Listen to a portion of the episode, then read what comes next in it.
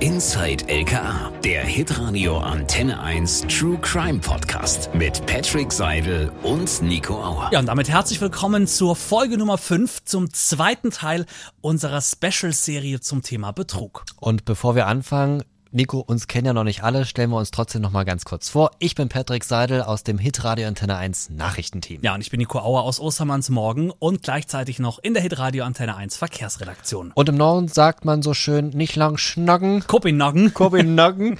und deswegen würden wir auch gleich äh, starten. Und zwar, wir haben ja in der vorigen Ausgabe über die Machenschaften der Betrügerinnen und Betrüger äh, gesprochen Ja. mit dem zuständigen Ermittler des Landeskriminalamtes Oliver Hoffmann. Ja. Und heute gehen wir nochmal tiefer in die Sache rein. Und zwar wird's jetzt heute nochmal persönlicher. Ja, es wird realer vor allem. Ja. Wir schauen in den Alltag Das Wort hat mir gefehlt. von Katrin. Katrin äh, kommt aus Heilbronn und ich Sie bin hat uns froh. geschrieben, muss man dazu sagen. Sie hat uns eine Mail geschrieben Ja. und ähm, hat gesagt, sie möchte unbedingt, ähm, dass wir ihre Geschichte erzählen oder Ja. dass sie ihre Geschichte erzählt. Jetzt bin ich sehr froh, dass du heute da bist. Hallo Katrin. Ja, hallo.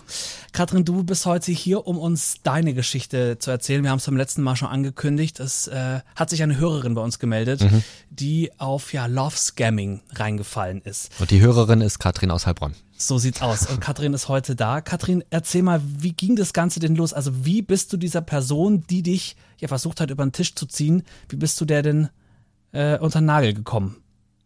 Das lief über Tinder. Ich habe das Profil gesehen von einem Mann, der ganz ansprechend war, aber auch nicht überkandidelt, also jetzt nicht ganz besonders gepostet oder irgendwie so, war gar nicht auffällig. Ähm, zwei nette Fotos, äh, kurzer, netter, ansprechender Text auf Englisch, ähm, aber ist ja kein Problem. Und dann habe ich den äh, geliked und dann kam es zu einem Match. Okay, Match heißt dann in dem Fall, beide haben eben ein Like gedrückt Nach rechts gewischt. und, und ihr habt euch äh, dann gefunden. Jetzt hast du gesagt, auf Englisch hat er diesen Text geschrieben. Wie ging's denn dann weiter? Ihr hattet ein Match und was ist dann passiert? Ja, wir haben uns dann einfach weiter geschrieben. Das ging gar nicht mehr so lange über Tinder, haben ein bisschen hin und her geschrieben. Dann sind wir umgestiegen auf Skype.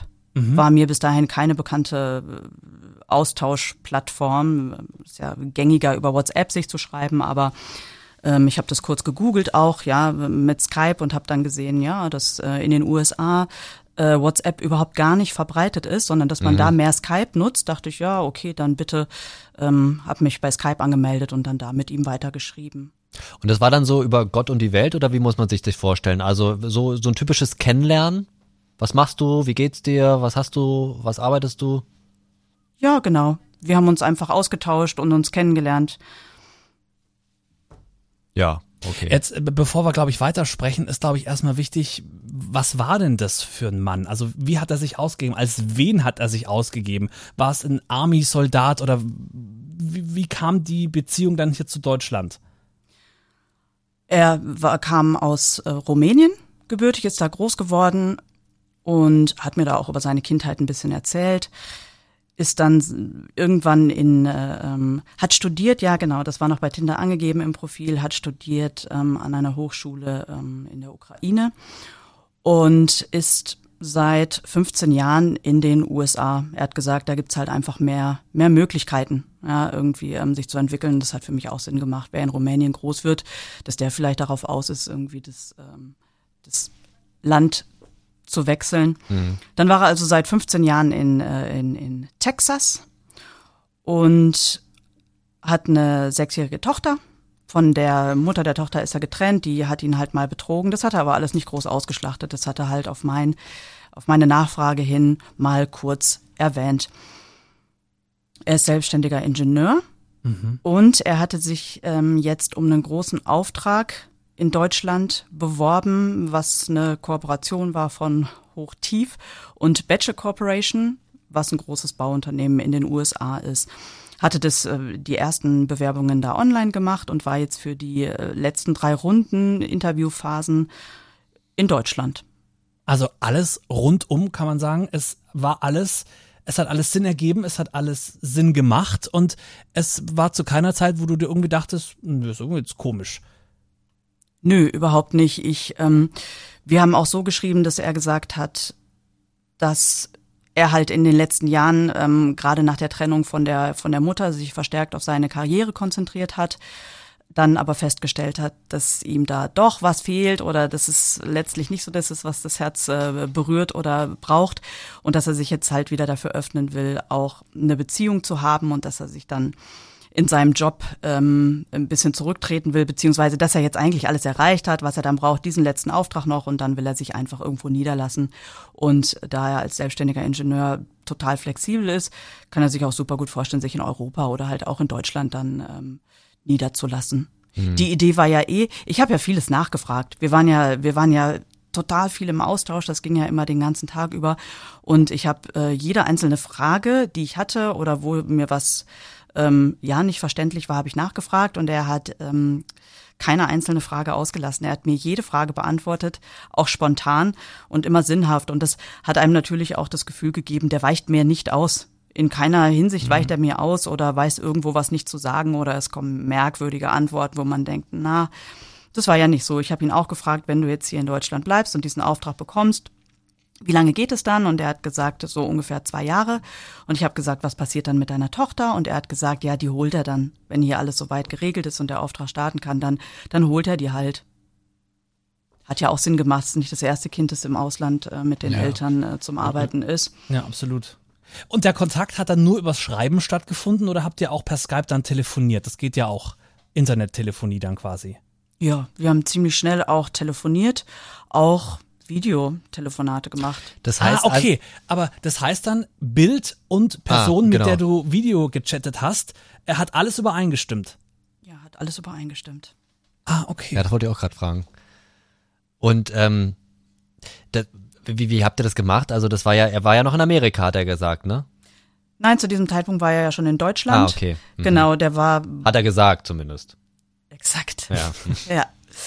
In der Geschichte war er in Deutschland, erst in, in Ulm und dann ähm, in Frankfurt und für die letzte ähm, Interviewrunde ist er nach Hannover. Okay. Ähm, Gab es denn dann irgendwie mal die Absicht von deiner Seite oder auch von seiner Seite eines persönlichen Treffens? Weil Ulm ist ja jetzt nicht so weit weg von Stuttgart. Ähm, Gab es da irgendwie von dir, ähm, sag mal, ja, Anstrebungen, das vielleicht mal zu fixieren? Also als wir uns kennenlernten, war er bereits in Frankfurt. Mhm. Und natürlich haben wir über Treffen gesprochen. Seine Aussage war, dass ähm, er sich jetzt erstmal auf diese Interviews äh, fokussieren und konzentrieren will, was ja auch Sinn gemacht hat und mich natürlich auch ein bisschen beeindruckt hat, wie fokussiert er da ist. Mhm. Ähm, ich habe dann zwischendurch immer gesagt, so komm, jetzt setze ich mich einfach ins Auto und fahre nach Frankfurt. Ähm, können wir uns einfach kurz in den Arm nehmen, dann fahre ich wieder. Ähm, das hat er jetzt auch nicht besonders stark zurückgewiesen. Aber die Aussage war, jetzt lass mich mal gerade irgendwie auf die Sachen konzentrieren und nach dem dritten Gespräch treffen wir uns. Selbst wenn das nichts wird, dann äh, treffen wir uns kurz. Und es war ja kein langer Zeitraum, das war ja ein Zeitraum von, ich weiß nicht, zwei Wochen, also es war ja absehbar. Und da ich jetzt als Alleinerziehende auch nicht jeden Tag und regelmäßig Zeit habe, mich zu treffen, hat es für mich ja total gepasst. Mhm. Wie hat denn dein Umfeld darauf reagiert? Ich meine, du hast wahrscheinlich denen davon erzählt, oder? Ja gut, also Freunde, Familie, die gehen das ja mit, ja. Wenn du jetzt jemandem erzählst, ähm, ich habe jemanden kennengelernt und es ist total nett, dann gehen die das mit und sagen, mhm. ja, das, das freut mich für dich. Und es ging mir ja sehr, sehr gut in der Zeit. Also nicht überschwänglich gut, aber ich war einfach, der hat ja so alles in mir angesprochen, was, ähm, was mir gefallen hat und was mir gut getan hat, dass ich einfach total positiv drauf war in der ganzen Zeit, ja. Und der hat mich sogar, der hat mich inspiriert, ja. Da kam wieder irgendwie, ähm, der hat mich auf neue Gedanken gebracht im Umgang mit anderen Menschen. Das war ja ein sehr, er hat sich ja sehr nett gegeben und er hatte eine sehr ruhige Art und eine sehr schöne Art, übers Leben und über Menschen zu denken und mit ihnen umzugehen. Und das hat mich inspiriert und gesagt, ja, das mache ich jetzt auch mal wieder, mal wieder mehr den anderen Menschen zuhören und so und habe ihm dann gesagt, wow, du machst richtig was mit mir, ja. Habe ihm auch für seine Interviewrunden dann ähm, äh, zur Motivation Sachen vorbereitet. Ja, ich habe da so eine äh, für die letzte Runde habe ich gedacht, Mensch, wie kannst du den ein bisschen pushen oder motivieren und habe ihm so eine so eine Playmobil-Situation nachgebaut, ähm, wie er halt einen Vortrag hält und andere ihn an den Tischen zuhören. Also so eine Interviewsituation und im Hintergrund war so ein Banner ähm, Go for it, Michael. Und ähm, dann dachte ich, wow, Mensch, sowas hast du schon lange nicht mehr für jemand gemacht. Also das war einfach eine total äh, nette Zeit für mich und da haben sich mein Umfeld natürlich einfach für mich äh, mitgefreut. Mitgefreut. Aber gab es da nicht, also ich meine, du wirst den ja auch die, die Geschichte dieses Kennenlernens erzählt haben und das, was er dir so erzählt hat, gab es da nicht einen, der gesagt hat oder eine, ähm, hm, kommt mir ein bisschen Spanisch vor oder ähm, waren die alle so auch, also so in Freude, dass sie das äh, nicht gemerkt haben? Also die Geschichte entwickelte sich ja so, äh, dass ich irgendwann das Gefühl bekam, dass er vielleicht ähm, mehr Geld besitzt als üblich. Das, das hat er nie gesagt und nicht nach außen getragen, aber ähm, manchmal hat er so Sachen gesagt, wo man es in den Zeilen lesen konnte hätte, also äh, lesen, ja, sich reindenken konnte. Zum Beispiel hat er gesagt, dass er ein Ritual hat, dass er vor seinen Geschäftsreisen immer in ein katholisches Waisenhaus ähm, spenden geht, wo ich natürlich dachte, okay, da spendet er vielleicht nicht nur 1500 mhm. Euro. Mhm, interessant. Ich habe es also stehen lassen, aber irgendwann dachte man, okay, vielleicht hat er auch ähm, mehr Geld.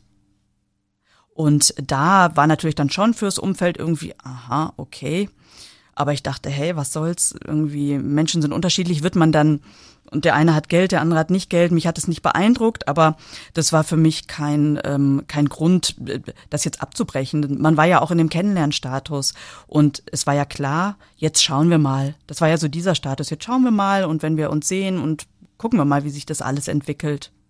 Aber in diesem äh, Status, wo man sich den anderen einfach nur anschaut, gibt es ja keinen Grund, es sei denn, jemand ist arg unfair oder, oder irgendwas stimmt gar nicht, ähm, das jetzt zu beenden. Man schaut einfach neugierig weiter. Und wann war der Zeitpunkt, ähm, wo sozusagen das erste Mal auch tatsächlich Geld ins Spiel gekommen ist? Also, weil du hattest uns im Vorgespräch gesagt, er selbst hat ja dir nie, hat dich ja nie selbst nach Geld gefragt, sondern es war ja eher so eine, ich nenne es jetzt mal freiwillige ähm, Leistung. Also wann, wann ist es zu diesem Zeitpunkt gekommen? Ja, er hatte dann die drei Interviewrunden ähm, alle geschafft. Und, also mit ähm, Interviewrunden meinst du Bewerbungsgespräche dann? Exakt. Ja. Okay. Genau. Und das letzte hatte er dann äh, auch äh, geschafft. Und äh, wir haben uns beide sehr gefreut. Wir haben das ja immer so ein bisschen, ich habe das ja alles quasi begleitet und ihn ein bisschen motiviert und wusste, wann er da ist zu den Gesprächen und so. Und habe mich natürlich gefreut. Und dann hat er mir halt die Rahmenbedingungen des Vertrags genannt und hat gesagt, dass er ähm, am Ende des Projekts ähm, 5,2 Millionen US-Dollar äh, dafür bekommen würde.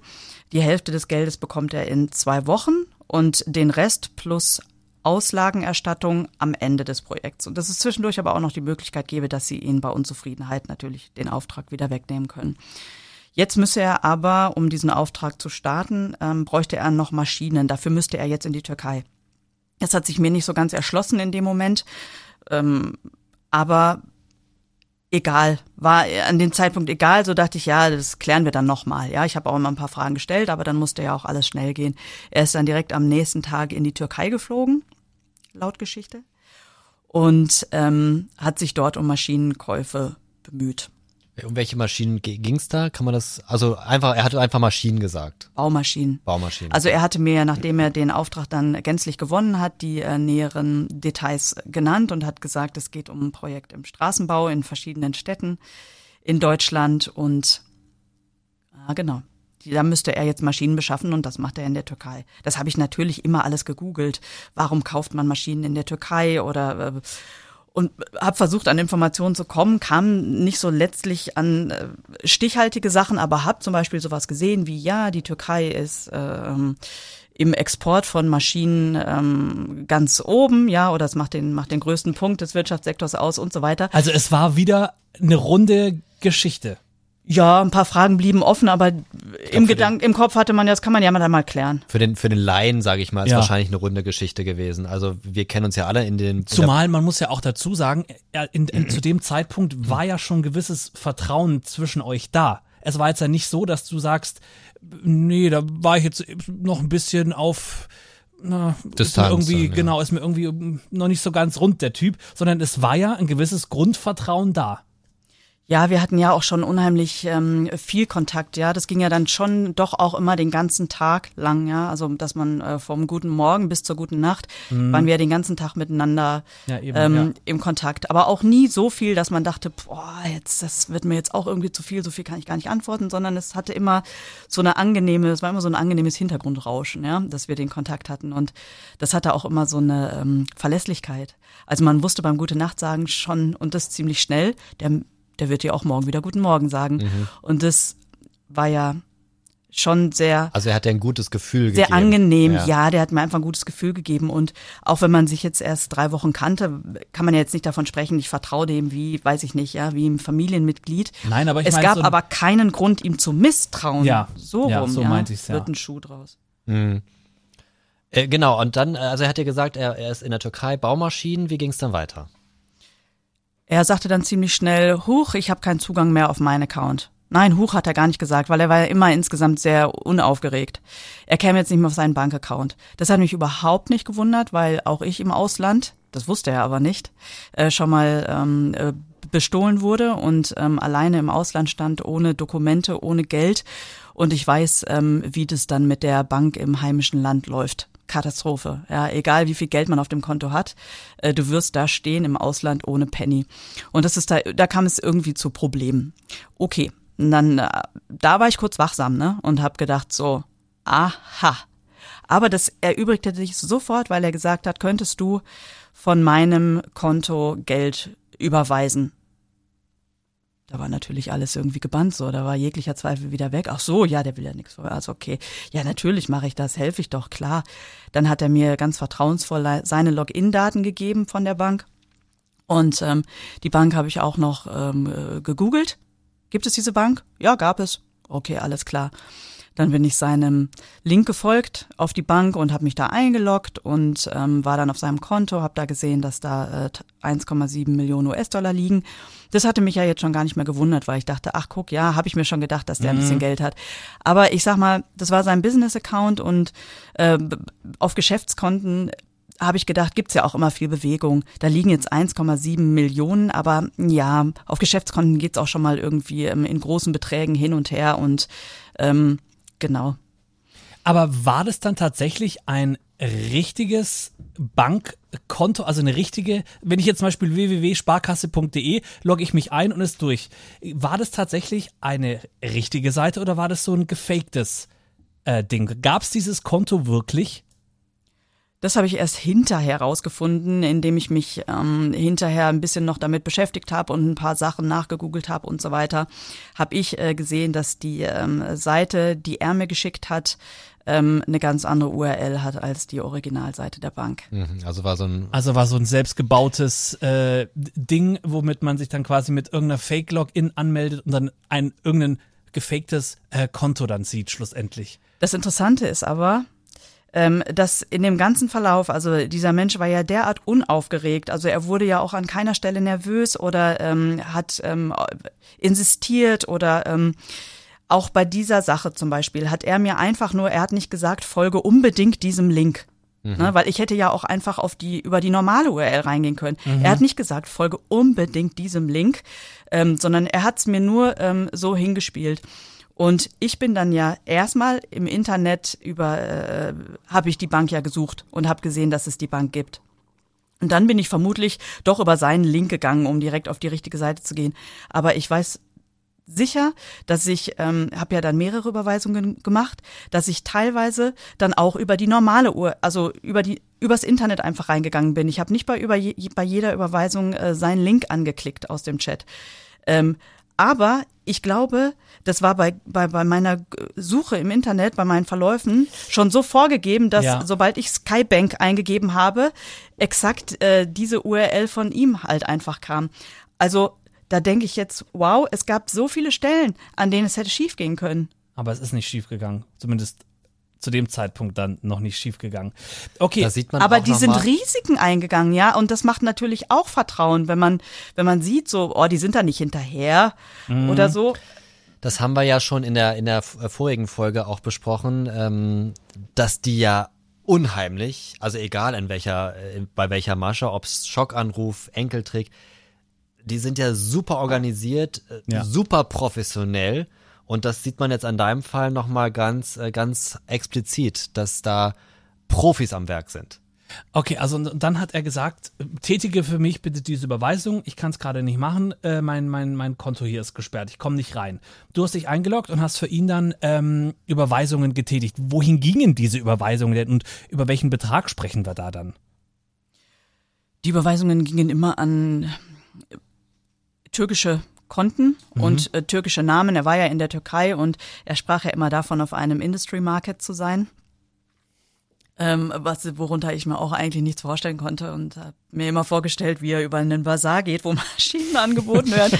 Ich habe das auch nicht googeln können, ich habe das auch nicht verstanden. Ähm, war so ein Punkt für mich, wo ich dachte, das muss er auch hinterher nochmal abklären. Ja, also A, warum muss der in die Türkei, um äh, Maschinen für einen äh, Auftrag von Hochtief zu organisieren. Warum kriegt er erst in zwei Wochen Geld und muss dafür in Vorleistung treten? Ähm, was macht er auf diesem Industry Market? Äh, das war schon irgendwie komisch, aber ich dachte, gut, das, das, das muss man noch klären, ja. Und dann ging das Geld an, ähm, an türkische Konten und es waren Beträge von, weiß nicht, um die 40.000, 40.000, 50.000, 60.000 Euro. Wie hast du dich denn gefühlt, als du diese Überweisungen getätigt hast? Dachte man sich da, boah, krass, was mache ich hier für 40.000? Nein, nein, überhaupt nicht. Das war, das hat das äh, Gefühl zwischen uns natürlich und die Verbindung total gestärkt, weil das war so, boah, krass, wir sind so ein Team. Ja, ich helfe dem jetzt, der ist in einer extremen Notsituation in dem Ausland, der fragt mich, ähm, ich darf über seine Konten äh, das machen. Ich sehe, wie viel Geld er hat. Ähm, edel wie ich bin, äh, ähm, sage ich da auch gar nichts zu. Es geht mich ja auch nichts an. Ich habe die Überweisungen gemacht und mich dann auch immer brav wieder ausgeloggt, habe auch diesen Betrag, den ich da ja äh, gesehen habe, der da liegt, auf den Konten gar nicht angesprochen. Ähm, dass wir das so zusammen gemacht haben, das, das hat mich total beeindruckt, ja. Auch weil das so gut lief. Er hat mir die Angaben genannt. Wir, wir hatten innerhalb von fünf Minuten gemeinsam diese Überweisung durch, ja. Ich habe die Daten eingegeben, ich habe ihm äh, kurz das ähm, äh, fotografiert, schau mal, kontrollier es mal kurz ab. Ähm, dann bin ich auf OK gegangen und dann musste ich immer noch so einen äh, Code eingeben. Ähm, um das letztlich nochmal zu bestätigen, die Überweisung. Und dieser Code ging immer an ihn, an seine E-Mail-Adresse. Er hat mir den dann irgendwie äh, geschickt, ich habe den eingegeben und dann kam so ein grünes Fenster, ja, dass die Überweisung getätigt war. Und das haben wir irgendwann so innerhalb von fünf Minuten durchgerockt. Und es war voll das, voll das coole Gefühl, ja, was wir für ein Team sind und dass er mir vertraut und dass ich ihm auch zeigen kann, dass ich so vertrauenswürdig bin.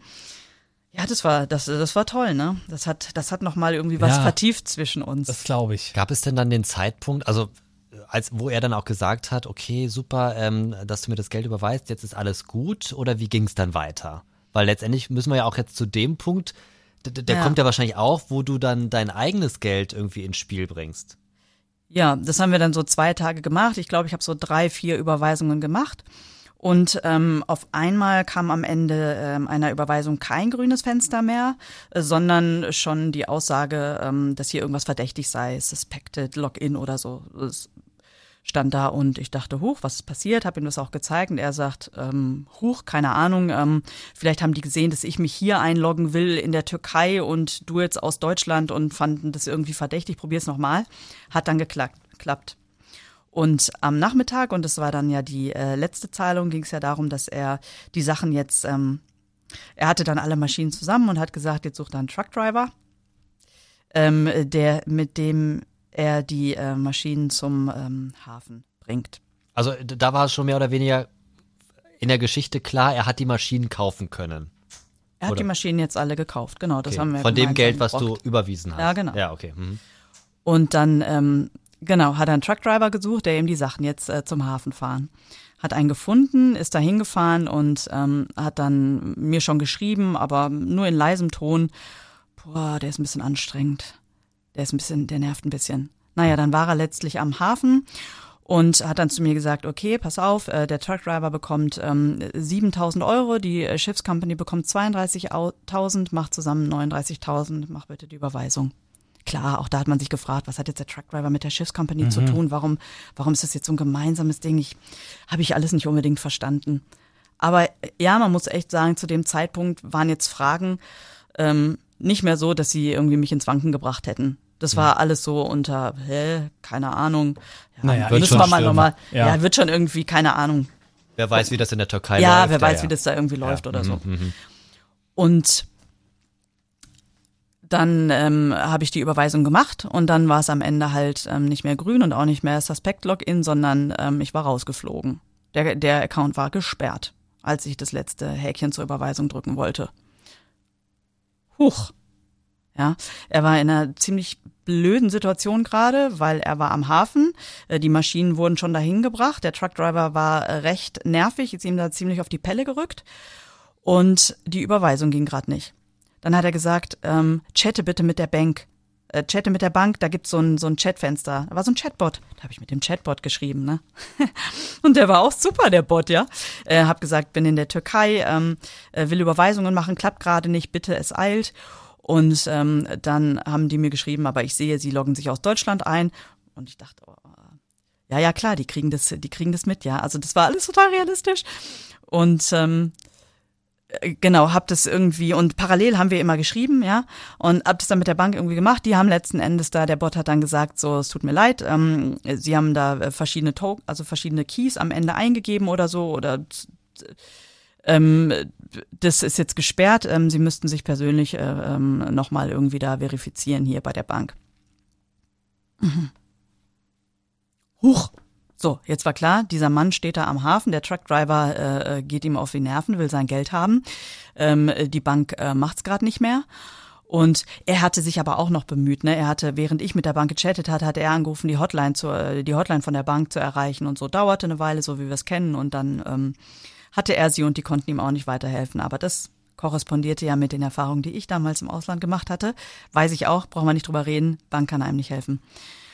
Und dann habe ich gedacht, okay, okay, ähm, 39.000 ähm, habe ich nicht. Äh, Kenne ich irgendjemand, der 39.000 hat? Ja, der, Also da hast du schon, ich möchte ihm helfen und ähm, mit meinem, also mit meinem eigenen Geld dann tatsächlich oder mit, mit Geld eines anderen, den ich jetzt erstmal sozusagen ihm gebe, ausleihe. Also das war schon für dich klar, dass du ihm helfen willst. Ja, für mich war das äh, ganz klar, weil das war, ich weiß nicht, wir waren, wir waren ja so engmaschig im, im, im Kontakt und im, im, im Vertrauen.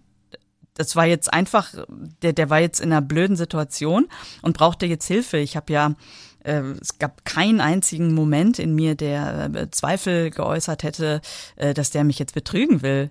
Ich war ja auch auf seinem Konto. Der hatte mir doch so viel Vertrauen entgegengebracht, dass ich auf seinem Konto war. An was sollte ich jetzt zweifeln? Das kriege ich ja wieder. Wie, wie- wie bist du weiter vorgegangen? Also du hast jetzt überlegt, okay, ich habe jetzt keine 39.000, we, wen kenne ich? Was, was hast du gemacht?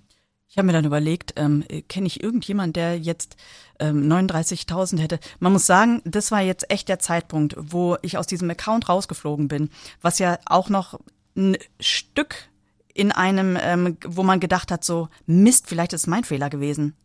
Das, ka- das kommt schon auch dazu. Das war natürlich nicht so gravierend, weil ich war mir ziemlich sicher, ich habe alles sehr ordentlich gemacht. Und trotzdem dachte ich so, Mist, vielleicht war es mein Fehler. Vielleicht habe ich einen falschen ähm, äh, Code hinten eingegeben oder so und habe das wirklich ein paar Mal gemacht und jetzt ist der rausgeflogen. Mist. Ähm, Ja, vor allem du bist schuld, dass er jetzt irgendwo in der Türkei sitzt, einen äh, äh, hier äh, Truckdriver Truckdriver. hat und äh, irgendwie das Schiff dann noch bezahlen muss und sowas. Und du bist quasi in Anführungszeichen schuld, weil du es eventuell falsch eingegeben hast. Ich kann das verstehen, dass man sich da selber irgendwie unter Druck setzt und Ja. denkt, scheiße. Ja.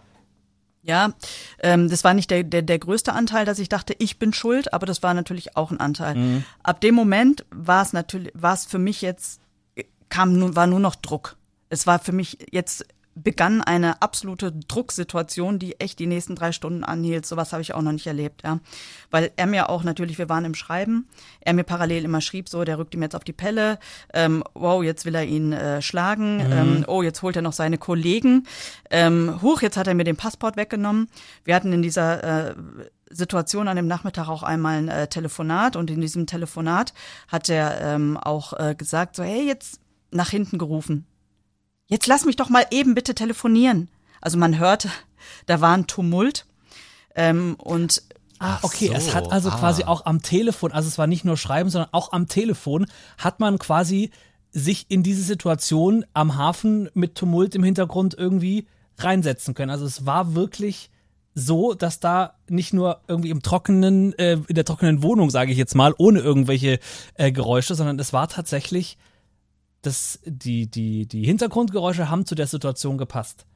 Ja, irgendjemand hatte halt im Hintergrund geredet und er hat halt so äh, wirsch, wie man das in so einer Situation dann macht, so nach hinten gerufen, lass mich mal bitte eben telefonieren. Und er hat dann auch geweint an dem Telefon aber auch nicht übermäßig. Der ist nicht in Tränen ausgebrochen und er hat auch nicht ähm, sich bemitleidet oder von mir Mitleid haben wollen, aber ähm, in der Situation ist ihm irgendwann die Stimme gebrochen, was man natürlich total gut nachvollziehen konnte und mhm. was auch ein bisschen Vertrauen geschafft hat, ähm, weil der einfach in einer extrem blöden Situation war und vielleicht auch verzweifelt. Ja. Genau, und ähm, mir war jetzt einfach nur klar, okay, jetzt braucht er das Geld. Gezweifelt habe ich nicht, nee, überhaupt nicht. So, jetzt braucht er Geld. Dann ähm, habe ich meinen Vater angerufen und gesagt, äh, Papa, ich kann es dir jetzt gerade nicht erklären, ähm, jedenfalls nicht ausführlich, ähm, aber ich brauche jetzt 39.000 Euro. Ähm, kannst du mir die bitte geben? Und an dem äh, Punkt hat äh, mein Vater es dann aber äh, begriffen und bei dem hat es dann geklingelt. Ähm, er hat mir das ähm, abgelehnt und äh, daran habe ich mich nicht weiter aufgehalten. War mir nur klar, okay, 39.000 kommen nicht. Jemand anders fiel mir auch nicht ein, auch nicht, der mir es direkt bereitstellen würde. Und habe gedacht, wie viel hast du denn? Okay, habe gesehen, ich habe 5.000. Ja, wenn ich mein Dispo noch erhöhe, dann könnte ich vielleicht noch ein bisschen mehr bekommen. Dispo, ich habe immer gutes Konto, das könnte klappen, ziemlich schnell. Ähm, habe dann für mich halt einfach entschieden, okay, 39.000 habe ich nicht, kann ich ihm nicht bei helfen. Aber 7000 für den Truckdriver, das kriege ich vielleicht irgendwie hin. Und das ist doch das Wichtigste, weil der hat die Leistung ja schon erbracht. Mit seinen 32.000 für die ähm, Schiffscompany kann ich ihm halt nicht helfen. Aber lass wenigstens gucken, dass wir diese 7000 aufbringen, dass er irgendwie aus dieser ähm, äh, Drucksituation da auch rauskommt. Und genau, und dann ging es nur noch darum, für mich diese 5000 zu beschaffen. Ich habe ihm geschrieben, so, soll ich es dir geben, die 7000? Er hat gesagt, oh nein. Naja, gute, danke mehr aber auch nicht so, weil es war klar in dem, in dem Zeitpunkt zwischen uns, dass wir uns helfen würden. Ich würde es auch für dich tun, hat er gesagt. Ich gesagt, ja, das weiß ich. Und dann war das Thema auch durch. Also er hat nie gesagt, kannst du mir das Geld geben, sondern er hat es sozusagen so geleitet, dass du das von dir aus freiwillig gemacht hättest. Also es gab nie die Aufforderung von ihm. Nein. Ganz im Gegenteil sogar. Es war dann so, dass ich an dem Nachmittag ähm, mehr, an mehr als 5000 bin ich gekommen. Habe ich gesagt, ich kann dir jetzt 5000 geben, soll ich es überweisen? Hat er gesagt, ja. Das ging aber auch alles über Stunden. Ne? Das zog sich dieser Kontakt und bis das Geld dann auch überwiesen war, ging über drei Stunden, wo ich mir im Nachhinein natürlich auch denke, warum hat er das nicht schneller durchgezogen? Ja, warum hat er nicht gesagt, ja, hier ist das Konto, überweis und fertig, dass er das Ding sicher hat? Der hat es richtig gestreckt auch. Ja, der hat dann gesagt so, okay, warte mal, ich frage den Schiffsmanager, auf welches Konto du es überweisen sollst. Ja, warte mal, der telefoniert gerade irgendwie mit Deutschland, um das Konto irgendwie zu verifizieren. Ähm, ja, warte mal, ähm, wir gucken mal nach einem deutschen Konto ähm, und so weiter. Also der hat es von sich aus gestreckt, die Situation. Ähm, auch da wieder eigentlich ein Risiko eingegangen, dass es an irgendeinem Punkt dann irgendwie ich mhm. vielleicht doch noch abspringe oder so. Ähm, ich muss noch mal ganz kurz zurück, weil du, hat, du hattest das von deinem Vater erzählt und bei deinem Vater haben ja die Alarmglocken geschrillt und hat er gesagt, du, ich sie dir nicht. Hat er dann irgendwie noch mehr gesagt, pass auf dich auf oder das, das klingt, das riecht nach Betrug oder ähm, ja, wie, wie war das denn nochmal? Also hinterher hat mir mein Vater gesagt, dass es, ähm, dass er vorher schon skeptisch war ähm, von meinen Erzählungen und an dem Punkt ihm das dann aber ganz klar war. Jetzt war das natürlich eine überwältigende Situation für uns alle. Ich rufe meinen Papa in Not an, ja, das das Kind in Not und sagt, Papa, ich brauche. Und ähm, das Einzige, was er gesagt hat, ist, ähm, nein, das, das kann ich nicht, das kann ich nicht bereitstellen. Also dieser Nachmittag war halt insgesamt, das war der totale Horror, sowas habe ich noch nie erlebt. Eine Stunde später bekam ich dann in dieser ganzen Situation, in der ich ja immer noch mit dem Geld beschäftigt war, da irgendwie äh, das zu überweisen, äh, bekam ich eine E-Mail von meinem Vater, sehr lang und die begann schon mit, ähm, äh, liebe Katrin, ähm, auch auf die Gefahr hin, dass du jetzt den Kontakt zu mir für immer abbrechen wirst, aber ich muss dir jetzt einfach sagen, ich bin mir ganz sicher, äh, dieser Michael ist ein Betrüger, überweise das Geld bitte nicht und hat mir dann aufgelistet, was ihm alles ähm, äh, suspekt vorkommt, beziehungsweise hat es alles argumentiert, dass das nicht sein kann und so weiter. Und damit musste ich mich dann auch noch beschäftigen und ähm, auch mein Bruder kam in dieser Situation, weil den habe ich dann gefragt, kannst du mir noch 2000 bereitstellen, damit ich auf diese 7000 komme? Und mein Bruder hat dann gesagt, okay, jetzt, wenn der Papa das so ganz offen gesagt hat, kann ich dir sagen, ich bin auch ein bisschen skeptisch. Dann hat mein Bruder mir noch die ähm, seine ganzen äh, ähm, skeptischen äh, Fragen äh, dargelegt und das alles, während ich immer noch dabei war, das Geld mhm. zu überweisen. Das war einfach und im Hintergrund ich übrigens drei Kinder hatte, die ich immer wieder weggeschoben habe und gesagt habe, ich kann jetzt nicht, es ist eine wichtige Situation, ich muss mich darum jetzt kümmern. Ähm, ich erkläre euch alles später, aber ich kann jetzt nicht, ihr müsst mich jetzt in Ruhe lassen. Das heißt, du hattest ähm, auch gar keinen Kopf, sozusagen richtig darüber nachzudenken, was dir dein Vater und dein Bruder eigentlich sagen wollten. Ich habe das irgendwie parallel gemacht. Ich habe darüber nachgedacht. Ich habe auch meinen Papa noch angerufen und gesagt, Papa, keine Angst, ich breche den Kontakt nicht auf. Finde ich auch total nett, dass du dir so viele Gedanken machst, aber es ist wirklich nicht notwendig. Mit meinem Bruder habe ich mich auch noch unterhalten und ähm, der hat mir seine seine Checkliste an äh, an skeptischen äh, Fragen da äh, dargelegt und ich habe gesagt, ähm, danke, danke, danke. Es gab einen Punkt, mit dem er recht hatte und den ich auch hinterher äh, nachgefragt hatte, dass er gesagt hat, du, wenn das doch sein Business-Account ist ähm, und er da 1,7 Millionen US-Dollar liegen hat, gibt es denn nicht noch ein anderes Konto, auf dem er noch anderes Geld hat, ein Privatkonto, irgendwas? Und ich dachte, oh, das ist ein guter Aspekt. Das ist ein guter Aspekt. Hat er tatsächlich nicht noch irgendwo anders Geld liegen? Und das habe ich ja dann auch hinterher noch gefragt. Naja, jedenfalls, ähm, dann ging alles drunter und drüber und ich habe meine meine Bank-App noch gelöscht zwischendurch und bin über mein Internet nicht reingekommen und es lief wirklich alles alles schief und ähm, letztlich hatte ich es dann geschafft, nach ein paar Stunden ihm wenigstens diese 5000 zu überweisen. Aber dann, also das Geld, diese 5000 sind bei ihm ja zum Glück nicht angekommen. Ja, das war auch für ihn in diesem Moment anscheinend jetzt äh, doch sehr wichtig, dass dieses Geld ankommt. Und er war da anscheinend in der Nähe des Shipping Managers, der immer gesagt hat, das Geld liegt noch nicht auf dem Konto. Jetzt war ich langsam auch schon ein bisschen genervt und habe gesagt, so wie sollte es auch? Das ist eine Bank, äh, äh, Banktransfer. Das dauert halt ein paar Stunden. Das kann nicht von jetzt auf gleich da liegen, ja. Ähm, er hat dann abends gesagt, okay, äh, der Shipping Manager sagt, die Bank hat jetzt geschlossen, also seine Bank mit seinem Konto und ähm, das Geld sei noch nicht da, ich soll morgen früh nochmal wiederkommen. Ja, sag ich gut, dann bitte mach das. Und am nächsten Morgen war er dann wieder bei der Schiffscompany. Und das Geld war wohl immer noch nicht da. Und auch da war ich schon genervt und habe gesagt, ja, dann kommt es halt. Ich mehr als überweisen und dir den Überweisungsbeleg schicken kann ich jetzt auch nicht. Und ähm, während wir noch so am Schreiben waren, er gesagt hat, okay, er sitzt da jetzt und wartet, äh, rief mich meine Bank an.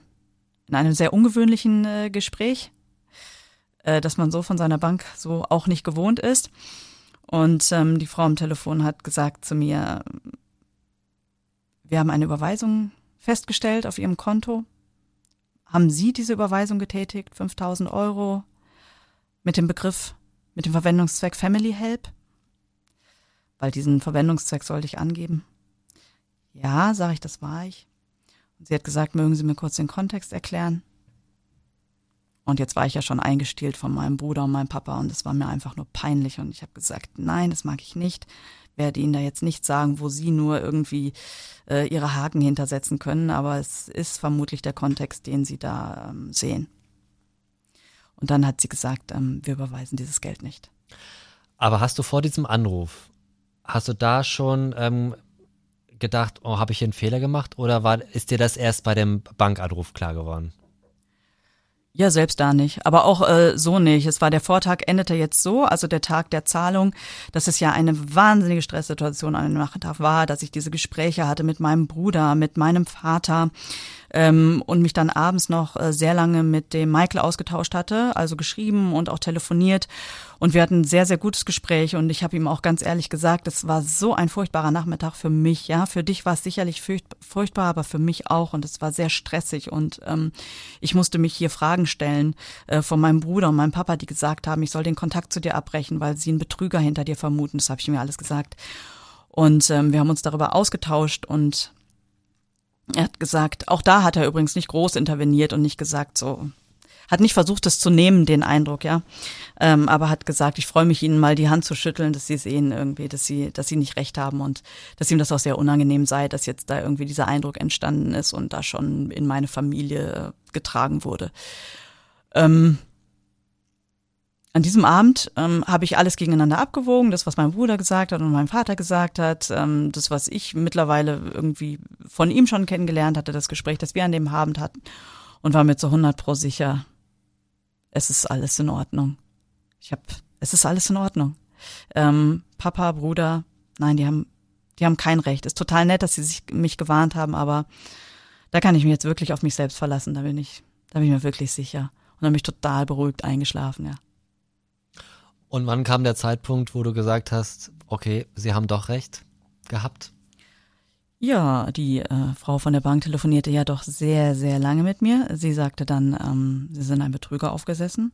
Hab gesagt, danke für den Hinweis. Ähm, ich werde das prüfen, vielleicht beurteile ich das ein bisschen anders. Mhm.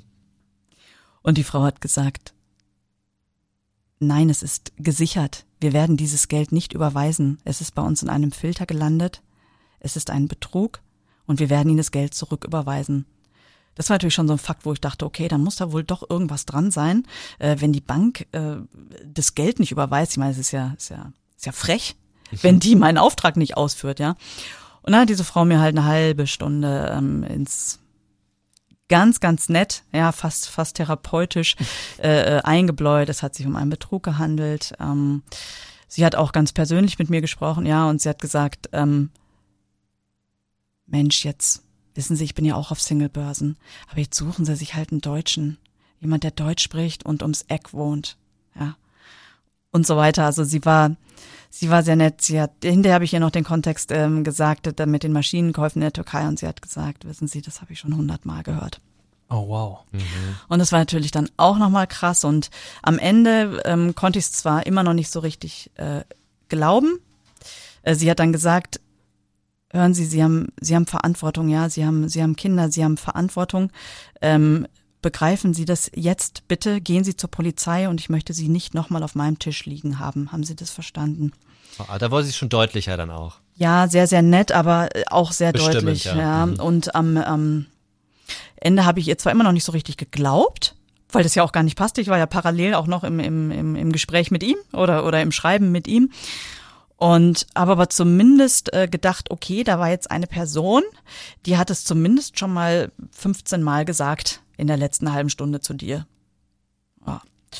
Da war schon was dann auf jeden Fall da. Und dann haben wir aufgelegt und dann, ja, dann bin ich halt zusammengebrochen. Dann habe ich meinen Vater angerufen und gesagt, du hattest recht. Mhm. Ja. Und dann setzte der Erkenntnisprozess halt langsam ein. Hattest du denn im Nachgang nochmal Kontakt mit diesem Michael? Ich habe mich natürlich gefragt, das habe ich auch die von der Bank direkt gefragt, was soll ich denn jetzt tun? Ich bin doch gerade noch mit ihm im Austausch. Äh, was, was tut man da jetzt? Sagt man dann so, du, ich bin jetzt raus? Ähm, oder macht man gar nichts? Oder äh, sagt man, ich gehe jetzt zur Polizei? Oder ähm, das stand ja in das, was die Frau am, äh, von der Bank zu mir gesagt hat, stand ja im totalen äh, Kontrast zu dem, äh, was ich gerade mit ihm erlebt habe. Dieser Mann, mit dem ich ein äh, Vertrauensverhältnis hatte, mit dem ich gerade schreibe, mhm. weil er gerade bei der Schiffskompanie sitzt und auf sein Geld wartet. Und habe mich dann dafür entschieden, weil ich es gar nicht äh, wusste, wie man reagiert, ähm, halt einfach aus dem ähm, Kontakt auszutreten, raus, also rauszugehen und habe ihm ab da auch nie wieder geschrieben. Also danach gab es wirklich kein Telefonat mehr, kein nichts, so hast ihn quasi nicht zur Rede gestellt. Nein, habe ich nicht. Es war so, dass er sich weiterhin gemeldet hat auf eine Art und Weise, die es mir bei jeder Nachricht von ihm äh, wieder für einen Moment äh, das Gefühl gegeben hat, ähm, vielleicht haben doch alle Unrecht. Mhm. Weil er hat sich so bei mir gemeldet, wieder auf eine sehr, sehr ruhige, gar nicht aufdringliche ähm, Art und Weise und einfach nachgefragt, was denn los sei, warum ich mich jetzt nicht mehr melden würde. Und ähm, hat dann, aber, aber jetzt nicht den ganzen Tag oder auch nicht auffordernd. Ich, ich war ja gespannt, ob er jetzt äh, mir noch droht oder ob er mich erpresst. Wir haben jetzt sehr, sehr persönliche Inhalte ähm, ausgetauscht ähm, und habe mich gefragt, ob der mich jetzt noch erpresst oder so. Und es war alles null. Er hat nur gefragt, warum meldest du dich nicht? Dann hat er immer gesagt, äh, was, äh, äh, auch wenn du dich ent entschieden hast, mir jetzt nicht zu helfen, aber aber melde dich doch bitte.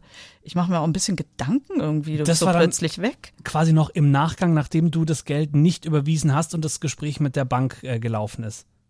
Ja, und das war so irre, weil für mich war ganz klar, jedenfalls äh, nach Stunden dann, ja, war für mich ja klar, der ist, dass er weiß, dass er aufgeflogen ist, weil er wird gesehen haben, dieses Geld ist niemals bei ihm angekommen. Mhm. Also wusste er doch, dass er aufgeflogen war hat aber mit mir auf eine Art und Weise gesprochen, als würde es diesen, diesen Fakt gar nicht geben. Und das, das war irre, ja. Und ich habe jedes Mal gedacht, so, der arme Mensch, vielleicht, vielleicht ist er doch im Recht. Und hast du dann, äh, WhatsApp sage ich schon, hast du dann Skype gelöscht oder wie, wie ist dann dieser Kontakt dann abgebrochen? Du hast dich einfach nicht mehr gemeldet, er sich irgendwann auch nicht oder hast du gesagt so, ich muss mich jetzt aus Skype irgendwie löschen, abmelden, was auch immer?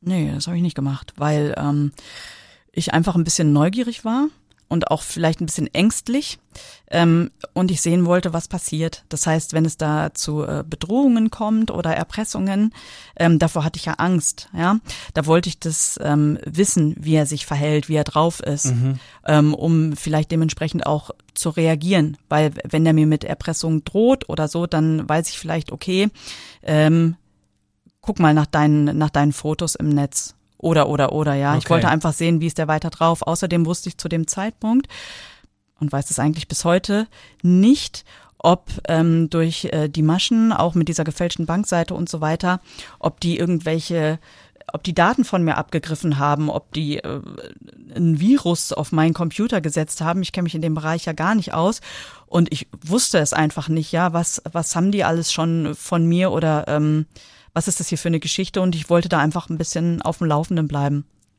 Es kam aber überhaupt nichts, äh, ähm, was in diese Richtung. Er hat nur nett nachgefragt und hat auch dann sowas gesagt wie nach Tagen, was, was habe ich dir denn getan? Und so, also wirklich in einer Art, wo doch klar war, dass er aufgeflogen war. Ähm, das, das, das war ja irre, ja. Und hat immer mal wieder angerufen, angerufen, angerufen, angerufen. Ich bin aber gar nicht mehr ähm, drangegangen und habe auch gar nicht mehr geschrieben. Es gab einen Punkt nach ein paar äh, Tagen oder Wochen, wo ich das Bedürfnis hatte, ähm, ihn zu kontaktieren als in seiner äh, ähm, Funktion als Betrüger, ja. Weil das ist schon, das ist schon schlimm, wenn ähm, so ein, wenn das Ganze so ausgeht, weil man sich nicht sagen kann, wie bei anderen kennenlernen oder wenn eine Beziehung kaputt geht, okay, das hat sich schlecht entwickelt, sondern wenn das Ding endet und das auf diese Weise, ähm, dann ist es die Erkenntnis, man hat die ganze Zeit mit der Luft kommuniziert. Ja, das hat nie stattgefunden. Das gab es alles gar nicht. Und das ist ein ganz, ganz schwieriges Gefühl, weil man hat ja so viel reingegeben. Ja, man hat sich mit diesem Menschen unterhalten, man mhm. hat sich ihm anvertraut, man hat ihm persönliche Dinge preisgegeben und so weiter. Und das Ganze soll jetzt Luft gewesen sein. Und deshalb hatte ich dann irgendwann mal das Bedürfnis, wenigstens mit diesem Betrüger in Kontakt zu treten, ja, um wieder, um wieder eine Person zu haben, die ich greifen kann in dieser Hinsicht, ja. Da gab es ja doch jemand, mit dem ich im Kontakt war, wenn auch nur der Betrüger und nicht dieser, dieser Mann, den er vorgespielt hat. Das habe ich dann aber auch gelassen, weil ähm, ich wusste ja gar nicht, mit wem ich es da zu tun habe, ja, da weiß ich ja nicht und wenn es ein Mensch ist, der so agiert, dann warum sollte der sich jetzt mir offenbaren und sagen, ja Mensch, stimmt, du hast da recht, so habe ich vielleicht blöd gemacht. Also mhm. ist ja, mit wem redet man dann, ja? Das, das wusste, wusste ich einfach nicht. Und nein, dementsprechend hat es von meiner Seite da keinen Kontakt mehr äh, gegeben. Und du bist dann zur Polizei gegangen? Ja, ich bin dann direkt auch so, wie es die einfach stoisch, weil es die äh, Frau von der Bank am Telefon gesagt hat, bin ich dann nach meinem ersten äh, äh, Zusammenbruch und Ausweinen bin ich äh, direkt zur, ähm, zum nächsten Polizeirevier gegangen. Aber da hat man dir nicht wirklich geholfen. Nö, lag nicht so in ihrem Interessensgebiet. Okay. Also, ähm, soweit ich das mitbekommen habe, hat man das äh, auch gar nicht, gar keine Anzeige, also man hat keine Anzeige aufgegeben, mhm. an, aufgenommen. Es gab kein Aktenzeichen, es gab auch keine keine Weiterleitung an die Staatsanwaltschaft, was man ja bei Anzeigen macht. Das haben wir natürlich letzte Woche auch äh, den Landeskriminalbeamten Oliver Hoffmann gefragt. Ja. Der hat gesagt, das Verhalten der Kolleginnen und Kollegen ist nicht optimal gewesen, um es mal vorsichtig ja. auszudrücken. Ausbaufähig. Ausbaufähig, genau. Ähm, nach wie vor gilt, egal was man erlebt hat, auf jeden Fall zur Polizei gehen und wenn dann, in, wie in deinem Fall, ähm, die Beamtinnen und Beamten da nicht wirklich ähm, kooperieren wollen oder helfen wollen, dann zur anderen Dienststelle gehen. Also auf jeden Fall versuchen, zur Anzeige zu bringen, denn ja. nur so ergibt sich ein Gesamtbild ähm, der, der Betrügereien und man kann möglicherweise ein Bild erkennen oder ähm, eine, eine neue Spur vielleicht finden. Ähm, ja, und im Zweifel, wenn gar nichts mehr hilft, dann wirklich auch zum Landeskriminalamt zur Präventionsstelle gehen. Ja. Ähm, Mit dem wir ja auch gleich noch sprechen werden. Richtig, genau. Ja. Also ich bin. Es ist. War also wirklich. Es ist kaum in Worte zu fassen, weil man, ja. man denkt eigentlich, kann mir sowas nicht passieren. Und ich denke, du bist auch jemand, so wie ich dich erlebe, bist du jemand, der ja, ja, recht normal ist, ist doof, wenn man das ja, so sagt. Das ist, aber, ja. aber ich weiß, wie du es meinst. Ja. Wenn ich dich so sehe, würde ich denken, der Katrin, die ist die Letzte, der das passiert. Und dann ist irgendwie, ja, merkt man, wie einfach man Gefühle und Emotionen ausnutzen kann und ja, da perfide Spielchen mittreiben kann. Ja. Ich habe an dem, an dem Abend, an dem das mit der Zahlung war, weil es wirklich ein aufreibender Nachmittag war, noch ähm, eine Beratungsstelle kontaktiert telefonisch. Und die haben mich auch beruhigt und gesagt, das passiert, das passiert jedem, das wäre mhm. auch mir passiert. Ähm, und jeder, der sagt, das würde mir nicht passieren, der soll mal schön ruhig sein, weil der oder die ist das nächste Opfer.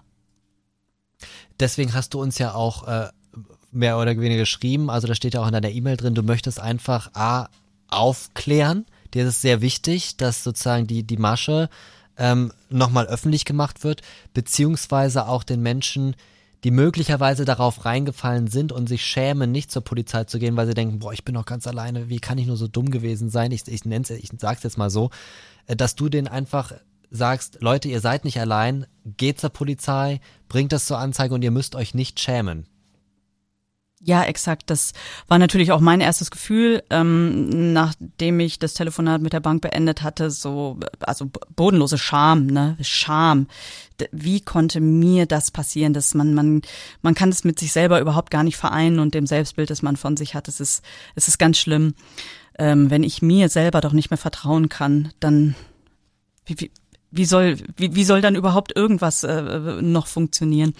Ähm, ich habe für mich halt beschlossen, dass man an dem Punkt eben nicht stehen bleibt und ähm, dass man begreift und so haben es mir auch alle alle externen und Beratungsstellen und so weiter gesagt, ähm, es hat ja nichts mit einem zu tun, ja. Es hat nichts damit zu tun, dass, äh, dass wir zu naiv sind, dumm, gutgläubig, äh, verzweifelt. Ähm, das hat einfach nichts mit uns zu tun. Das ist so als eigenständige Sache einfach zu sehen. Das sind, das sind Betrüger, die betrügen, ähm, genauso wie äh, Menschen einem die Handtasche klauen können. Ähm, und auf andere Weise, sowas passiert. Menschen machen das und andere Menschen äh, fallen darauf rein. Das ist deren Geschäft. Die können das, die machen das, hat nichts mit uns zu tun. Und es sollte auch, finde ich, im Nachgang äh, nicht dazu führen, dass man sich selbst halt in Frage stellt. Ähm, weil das, das, das wäre ganz falsch. Ja, das ist ein einzelstehendes Ereignis. Das sollte man wissen, dass es solche Menschen gibt, die solche Machenschaften irgendwie machen. Aber ähm, man selbst darf exakt genauso bleiben, wie man ist. Das hat damit nichts zu tun.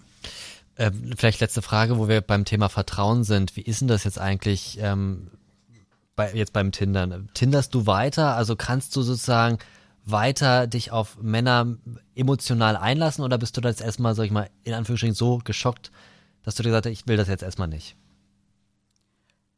Nö, ich äh, mache das jetzt erstmal weiter. Das, das hat, ähm, weil ich das auch sehe als einzelstehendes Ereignis, ja, und ähm, versuche das nicht auf jeden anderen jetzt zu übertragen oder zu sagen, ach, wer weiß, wo an welcher Ecke mir jetzt wieder ein Betrug äh, auflauert. Ähm, weil so, so kann man auch nicht leben, ja. Mhm. Und beim Kennenlernen ist es ja auch das Schöne, wenn man sich so ein bisschen einlässt, ein bisschen Vertrauen schenkt und so. Das ist ja auch das Schöne beim Kennenlernen und auch so kann ja eigentlich dann auch nur was entstehen. Ähm, deswegen, wenn man, wenn man das nicht machen will, dann, dann braucht man auch gar nicht suchen. Es hat natürlich zu einer insgesamten Frustration irgendwie beigetragen, klar, dass man denkt, ach komm, irgendwie ist doch eh nichts dabei. So, das, das Normale halt. Ähm, und die Sache an sich ist natürlich was, was man innerlich äh, zu bearbeiten hat. Das hat aber nichts mit weiterer Partnersuche zu tun. Aber das ist natürlich schon was, das, das, das macht was mit einem, ja. Also das ist schon so ein, das ist schon so eine kleine Erschütterung, wenn man sowas erlebt. Und ähm, das sind sicherlich noch längere Prozesse, die es braucht, um das irgendwo zu verarbeiten letztlich und ähm, irgendwo einzuordnen bei sich. Aber Partnersuche mache ich erstmal weiter. Muss ja weitergehen. Da wünschen wir dir viel Erfolg dabei. Ja, auf jeden Fall.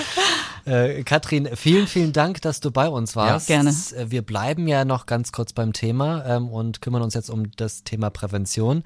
Aber an dich erstmal, ja, danke für deine Geschichte. Danke, dass du uns das Vertrauen gegeben hast, äh, die Geschichte hier zu erzählen.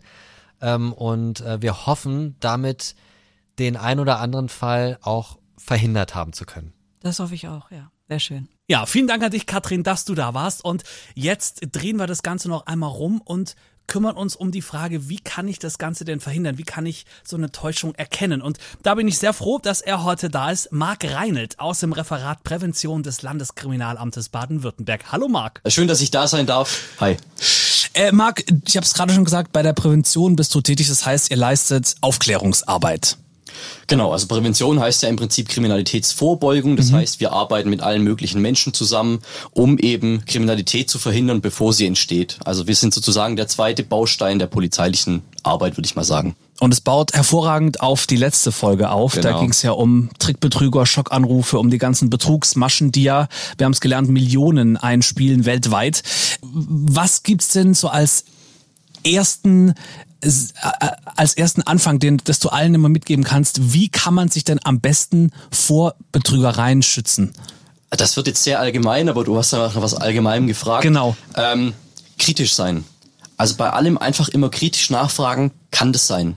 Stimmt das? Äh, wir haben damals während der Pandemie, haben wir ganz häufig den Präventionstipp rausgegeben, prüfen Sie auch Plausibilität. Ja, also ist es logisch, dass jetzt das Gesundheitsamt bei, bei mir, speziell bei mir vor der Tür steht und bei mir in die Wohnung will, um irgendwas zu kontrollieren? Kann das sein?